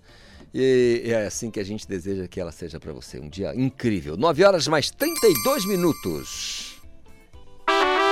O trânsito na cidade. Toma, tio, trânsito na cidade é com o Marcelo Alencar. O Marcelo ele traz pra gente um panorama da movimentação nas ruas e avenidas da Grande Belém. Ô, Marcelo, me conte tudo. Vamos nessa, Calixto. Novamente, bom dia para você e para todos os ouvintes do Conexão Cultura. E vamos orientar os condutores, né? Os motoristas de carros, os condutores de motocicletas que estão no distrito de Coraci, a nossa bela, majestosa Vila Sorriso de Coraci, e que estão se organizando para pegar Augusto Montenegro com destino ao centro da capital paraense ou ao município de Ananindeua ou Marituba ou outra localidade, tá? Quem sai é, de Coraci pela travessa Itaboraí vai encontrar trânsito moderado em ambos os sentidos da rodovia Augusto Montenegro, sem nenhum tipo de complicação até agora, graças a Deus, né? Então o trânsito está favorável para você que está em Coraci, se organizando para pegar Augusto Montenegro. Quem for sair de Coraci agora pela outra alternativa, que é a Avenida Arthur Bernardes, vai encontrar trânsito também moderado em todo o trajeto, desde a saída da vila até a Pedro Álvares Cabral. Então tem para você de Coraci, meu bom dia, meu obrigado, obrigado pela sintonia pela 93,7, tá coladinho com a gente e fica aí essa dica para você já se organizar e pegar a sua via preferida ou a sua escolha, Arthur Bernardes ou Augusto Montenegro. Quem for para o Aeroporto Internacional de Belém, a gente já alerta aqui que a Avenida Júlio César tem trânsito bastante tranquilo agora pela manhã. É, Almirante Barroso, sentido entroncamento Avenida Governador José Malché, tem trânsito moderado até ali na travessa é, Timbó, com velocidade média, Calixto, de 25 km por hora. Passando da Timbó, ele já fica intenso, segue assim, é, travando, com velocidade média de 10 km por hora até na esquina da Avenida Governador José Malcher. No fluxo, é, no fluxo contrário da via, sentido São Brás em troncamento, na Almirante Barroso, o trânsito segue bom em toda a extensão. Vale novamente aquele lembrete para você, motorista, nunca esqueça de colocar o cinto de segurança. Ele salva a vida e também evita a multa, né? E a dica vai também para você que é motociclista, vai, vai pilotar a moto agora? Então atenção, não esquece de colocar o capacete, além de ser um equipamento de segurança obrigatório, ele salva a tua vida e também evita infração. Marcelo Alencar, direto do Departamento de Rádio Jornalismo para o Conexão Cultura. Volta no comando Isidoro Calixto. Muito obrigado, Marcelo Alencar. Informações do trânsito. Nosso lembrete mais uma vez. Calma, paciência, responsabilidade, visão periférica, direção defensiva e outras cositas mas E aí o trânsito fica bem legal para todos nós. 9 e 35 colando com a gente a Iris Tilma, com a gente para dizer os destaques do Jornal Cultura logo mais às seis e meia da noite. Bom dia, Iris. Bom dia, Calixto. Bom dia, pessoal. Neste começo de ano, devemos redobrar nossos cuidados com as arbo arboviroses. Arboviroses que são doenças causadas pelos vírus transmitidos principalmente por mosquitos, como dengue, chikungunya e zika. Vamos ver as medidas de proteção que, devemos, que devem ser adotadas para prevenir as arboviroses e que apresentam maior incidência nesta época de ano, quando o clima fica mais propício para doenças respiratórias, viroses e patologias tra transmitidas por mosquitos. Também, também vamos conversar sobre como economizar energia neste fim de ano e fim de férias e volta às aulas. As férias chegaram neste período e as crianças passam por muito tempo, muito tempo em casa, com brincadeiras de uso de videogame, computador, televisão e demais aparelhos tecnológicos que exigem bastante da nossa eletricidade. Um crescimento médio de até 10% na conta de energia. Por isso, a Equatorial orienta sobre o consumo de energia eficiente para essas atividades não afetem tanto na, na fatura do consumidor. E o nosso ao vivo de hoje, vamos conhecer a exposição Meu Universo Visual. O artista amazonense Zeca, Nazar... Zeca Nazaré dá início à sua primeira exposição em Belém, chamada Meu Universo Visual. Meu Universo Visual, que ocorrerá no Espaço Cultura Banco da Amazônia, dando início à temporada de 2023. A amostra foi contemplada pelo Prêmio Banco da Amazônia de Artes Visuais 2020, 2022 e neste ano contará com 20 ilustrações. 20 ilustrações de artes digitais evidenciando elementos da fauna e flora amazônica e do cotidiano dos ribeirinhos representado em cores vivas e traços contemporâneos. Isso e muito mais você acompanha no Jornal Cultura de, às 18h30 de segunda a sexta. Então tá, tudo ok, tudo cá, tudo bem? Iris, trazendo para gente os destaques do Jornal Cultura logo mais às seis e meia da noite. Eu sei que você se liga na programação da TV Cultura. Agora já colou comigo Pedro Ribeiro, porque, olha, o, o, o governo federal é, estabeleceu ali a intervenção na segurança pública do Distrito Federal. Só que é, essa medida ela precisa da, ser referendada primeiro pela Câmara dos Deputados, o que já aconteceu, e hoje acontece uma votação também no Senado Federal, as duas casas, né? É, o Poder Legislativo está ali, a Câmara dos Deputados e o Senado Federal. Então, o Pedro Ribeiro vai trazer para a gente as informações com relação a, a essa, essa posição do Legislativo com relação à atitude do governo federal nessa intervenção na segurança pública do Distrito Federal, lá em Brasília, melhor dizendo. Né? Conta aí, Pedro. Bom dia, Calixto. Bom dia, ouvintes do Conexão Cultura. A Câmara dos Deputados aprovou na noite de ontem o decreto do, do presidente Lula que determinou a intervenção federal na segurança do Distrito Federal. O texto segue para análise dos senadores. Durante a tarde de ontem, o presidente da Câmara, Arthur Lira, construiu um acordo com as lideranças para aprovar a matéria de forma simbólica. Com a intervenção, a União assume as competências do Distrito Federal na área de segurança pública até o dia 31 de janeiro. Agora, a intervenção vai ser votada no Senado e a sessão está marcada para as 10 horas da manhã de hoje. O decreto também nomeou o secretário executivo do Ministério da Justiça, Ricardo Garcia, como interventor. Pedro Ribeiro para o Conexão Cultura. Valeu, Pedro Ribeiro. Informações, portanto, do Planalto Central. Brasília em destaque. Você sabe que tem que haver essa. É, o, o, parlamento tem que referendar esse decreto, né, gente? Não é uma decisão é, única né, do presidente da República, né, com seu Conselho de Segurança e tem tudo isso, mas o parlamento, você sabe, nós temos é, a, a, separação dos poderes. Né? Montesquieu deve estar alegre no túmulo dele lá agora, né? a separação dos poderes. Né? Tem, a, tem a harmonia entre os poderes e respeito, claro, entre as instituições. Obrigado, Pedrão. 9 e 39 querendo participar do nosso Conexão Cultura Simples demais. É só enviar a sua mensagem ao nosso WhatsApp. Anote 985639937.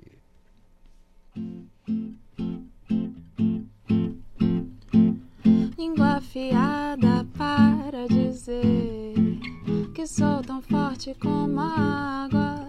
Hum, ainda mais longe que eu possa gritar: sou água sou fonte, parte do mar parte da terra. Estou a voar assim reverbera a força das palavras que moram acesas em mim. Ai, ai, ai, ai, corpo livre, hum, coração livre.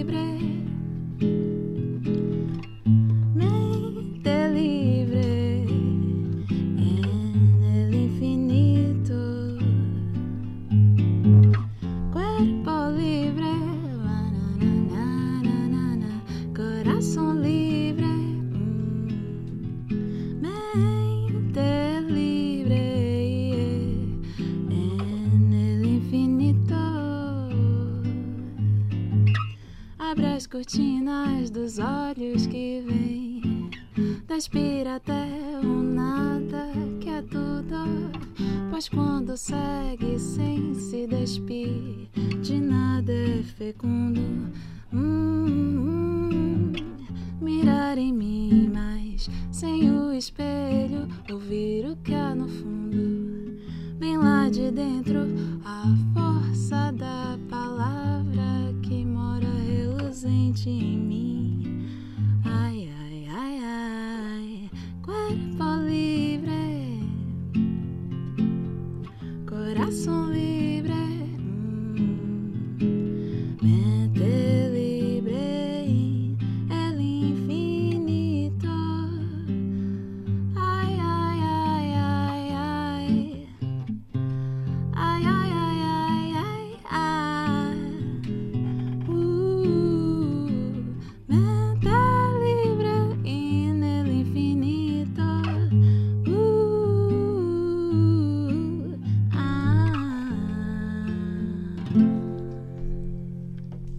Ouvintes do Conexão Cultura, são 9 horas mais 42 minutos.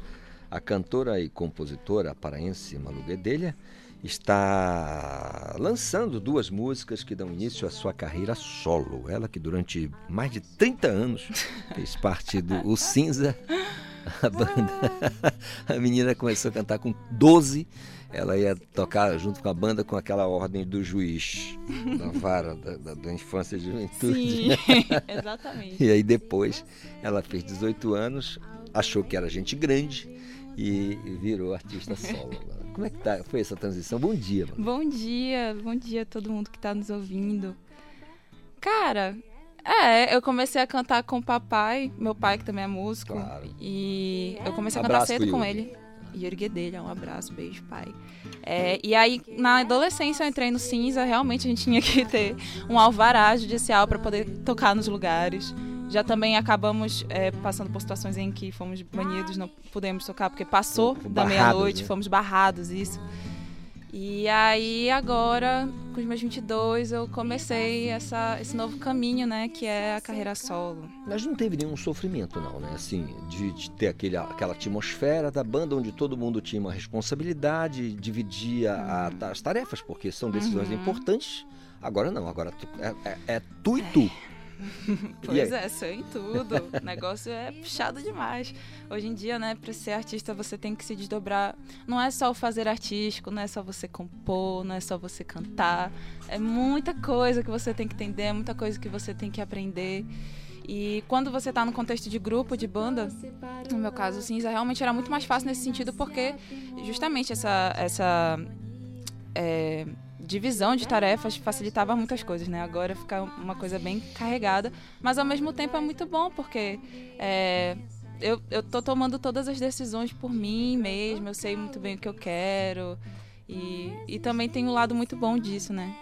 Que além de é. engrandecer, assim, apre tenho aprendido muito. É, quando tá- você está nesse universo é, da banda, com vários integrantes, você tem realmente o compartilhamento das decisões. E aí também o- a coisa é legal, se errar, errou todo mundo. Agora não, se errar, errou só tu, né? Verdade, tem isso. É tu e tu mesmo.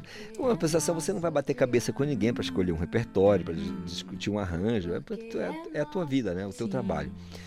É, são duas músicas que você que você está lançando, né? E, e esse processo, elas começaram. é, a- o processo criativo começou na pandemia antes? Como é que foi? É um material que você já guarda há muito tempo? Não? Então, é, são, duas histórias. Livre, que é a primeira música, ela nasceu antes da pandemia, em 2019. Eu compus ela de frente para uma janela no centro acadêmico do curso que eu faço. E, e aí corta para a pandemia, né? 2021. Eu de frente para a janela de novo e compus Bora Sair. Mas aí nesse contexto de essa vontade de ir e vir, querer encontrar os amigos, querer sair de casa, passear. Então as duas falam muito de liberdade. Como elas nasceram de frente para a janela, eu realmente achei que elas se conectavam e resolvi lançá-las juntas. Bacana. Malu, eu tenho sempre, quando converso aqui, especialmente com artistas bem jovens, e você é muito jovem, não que seja ruim, né? maravilhoso, né? Você ser jovem e com um talento desde criança, gente que acompanha um pouquinho, sabe do teu talento. É, assim, é, é, se eu perguntar a você de, franca, de maneira muito objetiva, direta, é, se a gente estivesse num outro cenário e eu perguntasse, Malu, o que, que você pretende com a música? O que, que você me diria? É uma coisa de mensagem, de conceito, ou você quer realmente é aquela coisa mais comercial? Vamos lá. Não, quero o que entender. eu quero com a música é simplesmente. É porque assim, eu, eu componho já há um, há um tempinho. Por mais que eu seja nova, mas eu faço música desde cedo. Uhum. Então, eu uma vez eu escutei um- uma frase que mudou tudo pra mim, que é o artista. Quem, quem escreve, quem cria e que não compartilha é egoísta. Uhum. E então isso me fez muito sentido, sabe? E pra mim, meu- minha história, o meu lance com, com a música é justamente só fazer. Quero compartilhar com as pessoas o que eu faço. Eu não quero ficar engavetando, eu não quero esconder isso, eu não quero deixar dentro de um quarto. Porque se eu faço, eu acho que eu tenho que compartilhar, sabe? Então, a minha grande intenção é só simplesmente compartilhar. Eu tenho essa grande necessidade de compartilhar. E eu também acredito que sempre vai ter pessoas que vão conseguir se conectar com aquilo de alguma forma ou outra, né? Legal. Então, é isso. Agora, Malu, para você, a questão da criação, criar, compor, né, arranjar, tocar, se apresentar, é algo visceral ou você é, é- é aquela menina que diz, não, eu tenho outras coisas, eu quero estudar, eu quero uma graduação, você consegue dar aquele equilíbrio com relação a. Porque assim, o artista, a gente sabe, ele gosta de estar onde o povo está. Uhum. E a pandemia foi terrível para o artista, né? Porque por mais que a, live é muito legal, tudo bem, mas duvido. O artista que diga não queira estar ali na frente com o público, tudo o calor da plateia não é a mesma coisa, né? E aí eu pergunto a tu, como diz o cara, pergunta a tu, é, essa coisa é visceral para você de, que, de, de criar o tempo todo? Na verdade, mais ou menos. Eu acho que é mais natural não sei se essa palavra seria melhor, mas é, assim, do que visceral, porque é, é, eu não fico muito na busca 100% o tempo todo de ficar criando. Mas é uma coisa que me vem naturalmente. E muito porque eu, eu me considero uma pessoa bastante intensa, assim, nos sentimentos. Então é muito, eu tô sempre me emocionando, eu choro com comercial de margarina, eu sou esse tipo de pessoa. Então as coisas me atravessam de um jeito bastante intenso e aí é muito simples, eu, muito fácil assim eu acabar me inspirando com aquilo que eu tô sentindo para compor. Então vem de uma forma natural. Mas esse desejo de querer lançar as coisas, produzir minhas músicas e querer fazer show, isso aí sim é visceral, porque é o que eu mais quero, eu quero fazer isso na minha vida inteira, assim. Então, você de uma família, é, assim, é, bom, teu pai é artista, né? Então eu imagino que deve haver aí algum tipo de influência a partir já da, da, da, uhum. da, da criancice, né? O fato de ser filha de um artista. Mas hoje, quem, em que fontes você costuma ir para o teu processo criativo? De referências é, que tu fala? Ai, tem várias pessoas maravilhosas, eu sou fã de muitas pessoas. Eu acho que eu sempre falo que a minha grande musa, assim, inspiração maior é a Rita Lee. Desde criança até agora, eu sou completamente alucinada por essa mulher. Você sabe que a Rita Lee ela não gosta que você fique em cima desse chove não molha, né? Se tiver alguém em cima de um chove não molha, ela grita logo. Vamos largar esse Isso chove não molha e sair de cima do ah, muro. Ela é maravilhosa, cara. Eu não consigo, eu não consigo ver entrevista da Rita Lee sem chorar. É, ela é demais. ela é demais. E, e tem outras pessoas mais dessa geração mais nova, né, que chamam da Nova MPB. A Cel é uma artista que me inspira muito. A Nelise Assunção, filha do Itamar Assunção, que eu também sou muito fã, gosto muito da vanguarda paulista. É, são algumas grandes influências para mim. Legal. Vamos fazer uma, uma, uma música que vamos. não seja. Pode fazer uma antiga? Dá para fazer uma? Dá? Dá. Só, só, vamos. Vamos fazer. Qual delas? Ela é antiga, na verdade. Antiga eu... por assim dizer, né? Ela é antiga, mas ainda vai ser lançada. Se tá. chama Paixão Segundo Eu. Paixão Segundo Eu. O alugue é dele. A paixão, segundo eu, leva o corpo inteiro a se entregar no ventado vento, prestes a voar além. A paixão pelo olhar tem o que de feitiço, meu bem, é um rosto, é um lar. Parece que é sol também. Tua existência mexe com a minha. Se você vier, algo em mim há de mudar. A tua presença contempla a minha. A noite não acaba porque é nosso dia. Aham, porque é nosso dia. Hum,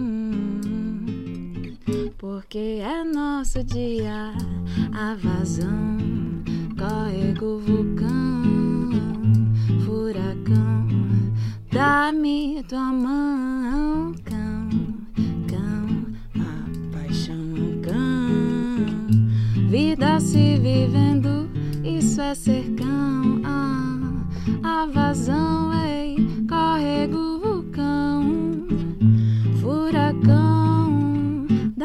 tua mão, cão, cão, cão. A paixão é o cão. Vida se vivendo, isso é ser cão. Ah, traz o doce para o lábio. A retina se aprimora, a tarde é mais bonita. Chuva é mais gostosa, na cama acende o riso. Quando vais até o umbigo, intensa intenção de me provocar o vício. Tua existência mexe com a minha. Ai, se você vier, algo em mim há de mudar. A tua presença contempla a minha.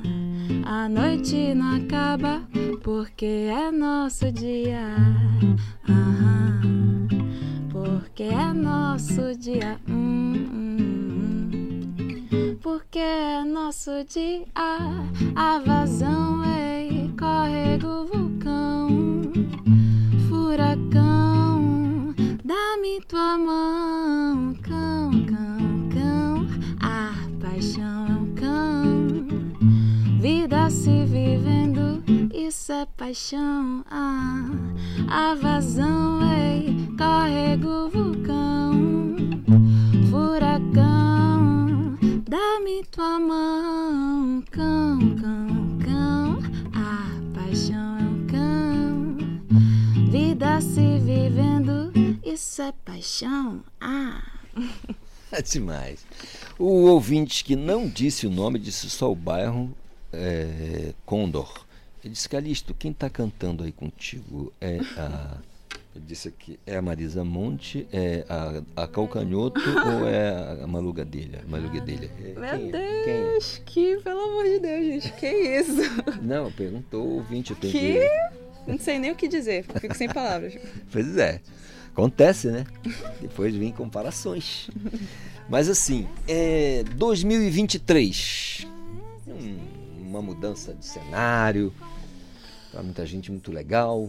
Acho que para todo mundo muito legal essa mudança. Que, que além dos lançamentos, o que, que você espera nesse contato com o público em 2023? Ah, eu quero contato com o público, assim. Eu, a gente já tá. Eu tô produzindo já um disco. Que não tem nada a ver com, a- com o single duplo. Essas músicas que eu lancei agora, elas não vão estar no disco, é outra coisa. Mas eu tô muito feliz. A gente já terminou semana passada de gravar todas as percussões. E eu quero lançar esse disco e eu quero fazer muitos shows. Eu quero shows, eu quero me descobrir ali no palco, eu quero me entender ali. Foi todo um processo no Cinza. Eu era super tímida, super nervosa no começo da banda. E aí eu fui conseguindo me soltar e descobrindo como eu queria viver aquilo ali com, no contexto da banda. E agora eu quero me descobrir também como uma aluguê dele, entendeu? Então esse ano eu quero muito cantar. Você quer entender quem é você sozinha agora. no Isso. palco, né? Legal. Tem uma reclamação muito grande da produção do, do, do Conexão Cultura, porque você, você foi furtada pelo, pela produção do Balaio para dar a primeira entrevista no programa. A gente entendeu. Esse é um erro que a gente está sempre disposto a perdoar, porque assim, o Balaio é um programa novo, um programa de estreia e você foi a primeira entrevistada pelo o Arthur, Uhum. né? Pelo Arthur Castro no, no, no balaio e assim está perdoada por isso. Fora isso, você pecou pecadão. Ai, meu Entendeu? Deus. Pecado gigante que era para estar aqui no Conexão. Abraço pro Arthur Todos Castro. os programas são muito massas, eu adoro vir aqui, vocês são sensacionais, eu fico super feliz. A gente verdade. faz um esforço para ser assim. Olha, eu quero que você me diga as redes sociais onde o pessoal pode encontrar o teu material, po- onde a turma possa saber mais da tua vida e depois a gente vai encerrar com a tua música, tá bom? Beleza. Como é que faz? Gente, quem quiser saber um pouco mais de mim, do meu trabalho, é só me acompanhar nas redes sociais. No Facebook eu sou Malu Guedelha. E no Instagram, que é onde eu movimento mais, que eu uso mais, confesso, eu sou arroba Lua Malua. Lua E- Malua. Isso. E eu lancei agora, nessa última sexta-feira, o, o single duplo livre, que está disponível em todas as plataformas digitais. Então, é só você procurar Malu Guedelha Livre que você consegue escutar essas canções. Minha gente, eu conversei aqui com essa menina de 22 anos, mas que é um assombro, tá? É um assombro. Eu disse isso pra Joelma Cláudia, ela, ela deu um pulo, ela foi lá pro outro lado do navio. É verdade, porque eu acho a criatividade da, da, da, da Joelma Cláudia. A Jo- A Maravilhosa. Joelma Cláudia, eu disse, eu disse que ela tem um talento que é, é intimidador. E ela disse, poxa, Calixto, peraí. Eu falei, pô, intimida, vou falar, né? Intimidador, então eu vou dizer. Então você é um assombro, menina. Oi, gente. Muito obrigado, viu, pela vinda aqui. Eu que agradeço. Eu tenho muito. certeza que você teve um testemunho aqui dos ouvintes, de toda a nossa produção. Muito obrigado, viu? Oh, eu que e deixa eu só dizer um oi pro meu ouvinte e você faz a última. Beleza. Muito legal recebê-la aqui, tá bom? Ouvintes do Conexão Cultura, que me dá essa escolta maravilhosa, esse apoio incrível de segunda a sexta, sempre das 8 às 10, a quem eu agradeço demais e tenho a alegria de fazer essa comunicação, ou seja, de falar com você, de me comunicar com você, faço com maior gosto, viu? Maior alegria. Desejo um restante de terça-feira. Sérgio, o nosso coordenador Sérgio Duarte está de aniversário, então a gente aproveita para mandar um abraço para o Sérgio e do presidente da Funtelpa, Hubert Nascimento, o Binho, também faz aniversário. E aí a gente aproveita aqui o finalzinho do Conexão Cultura para parabenizar essas duas figuras tão importantes, né? Para o rádio, são histórias do rádio, né? dois grandes comunicadores. É, o Sérgio um baita professor universitário, bem, enfim, dispensa comentários como radialista, né? comunicador, e é o presidente aqui da nossa fundação e também o Sérgio Dorte é o nosso coordenador. A você, ouvinte, espero encontrá-lo, espero encontrá-lo amanhã com saúde, paz e muita, mas muita vontade de ser feliz. Grande beijo, Malu Guedelha, encerrando o nosso Conexão. Até amanhã.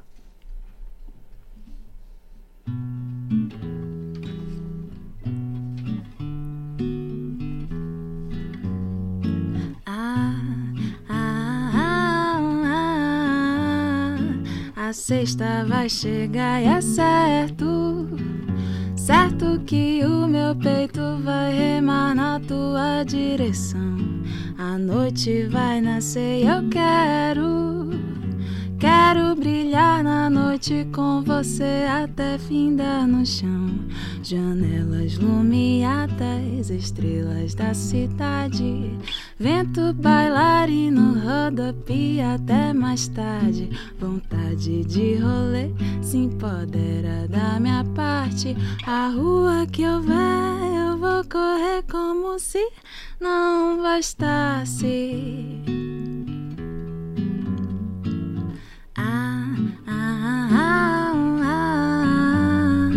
ah, a noite vai virar um filme.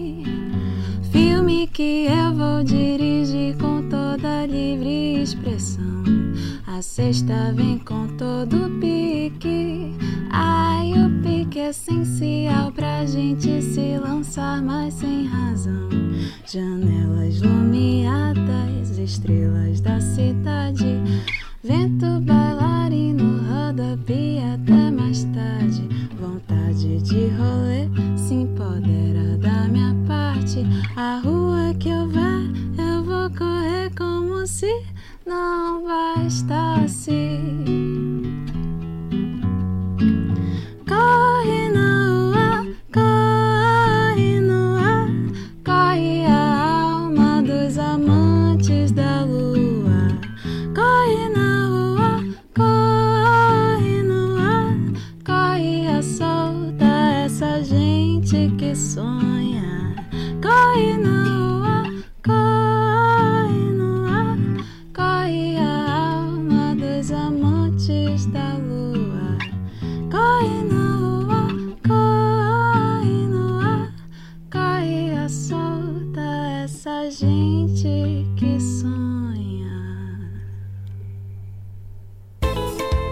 Conexão Cultura, uma realização da Central Cultura de Produção.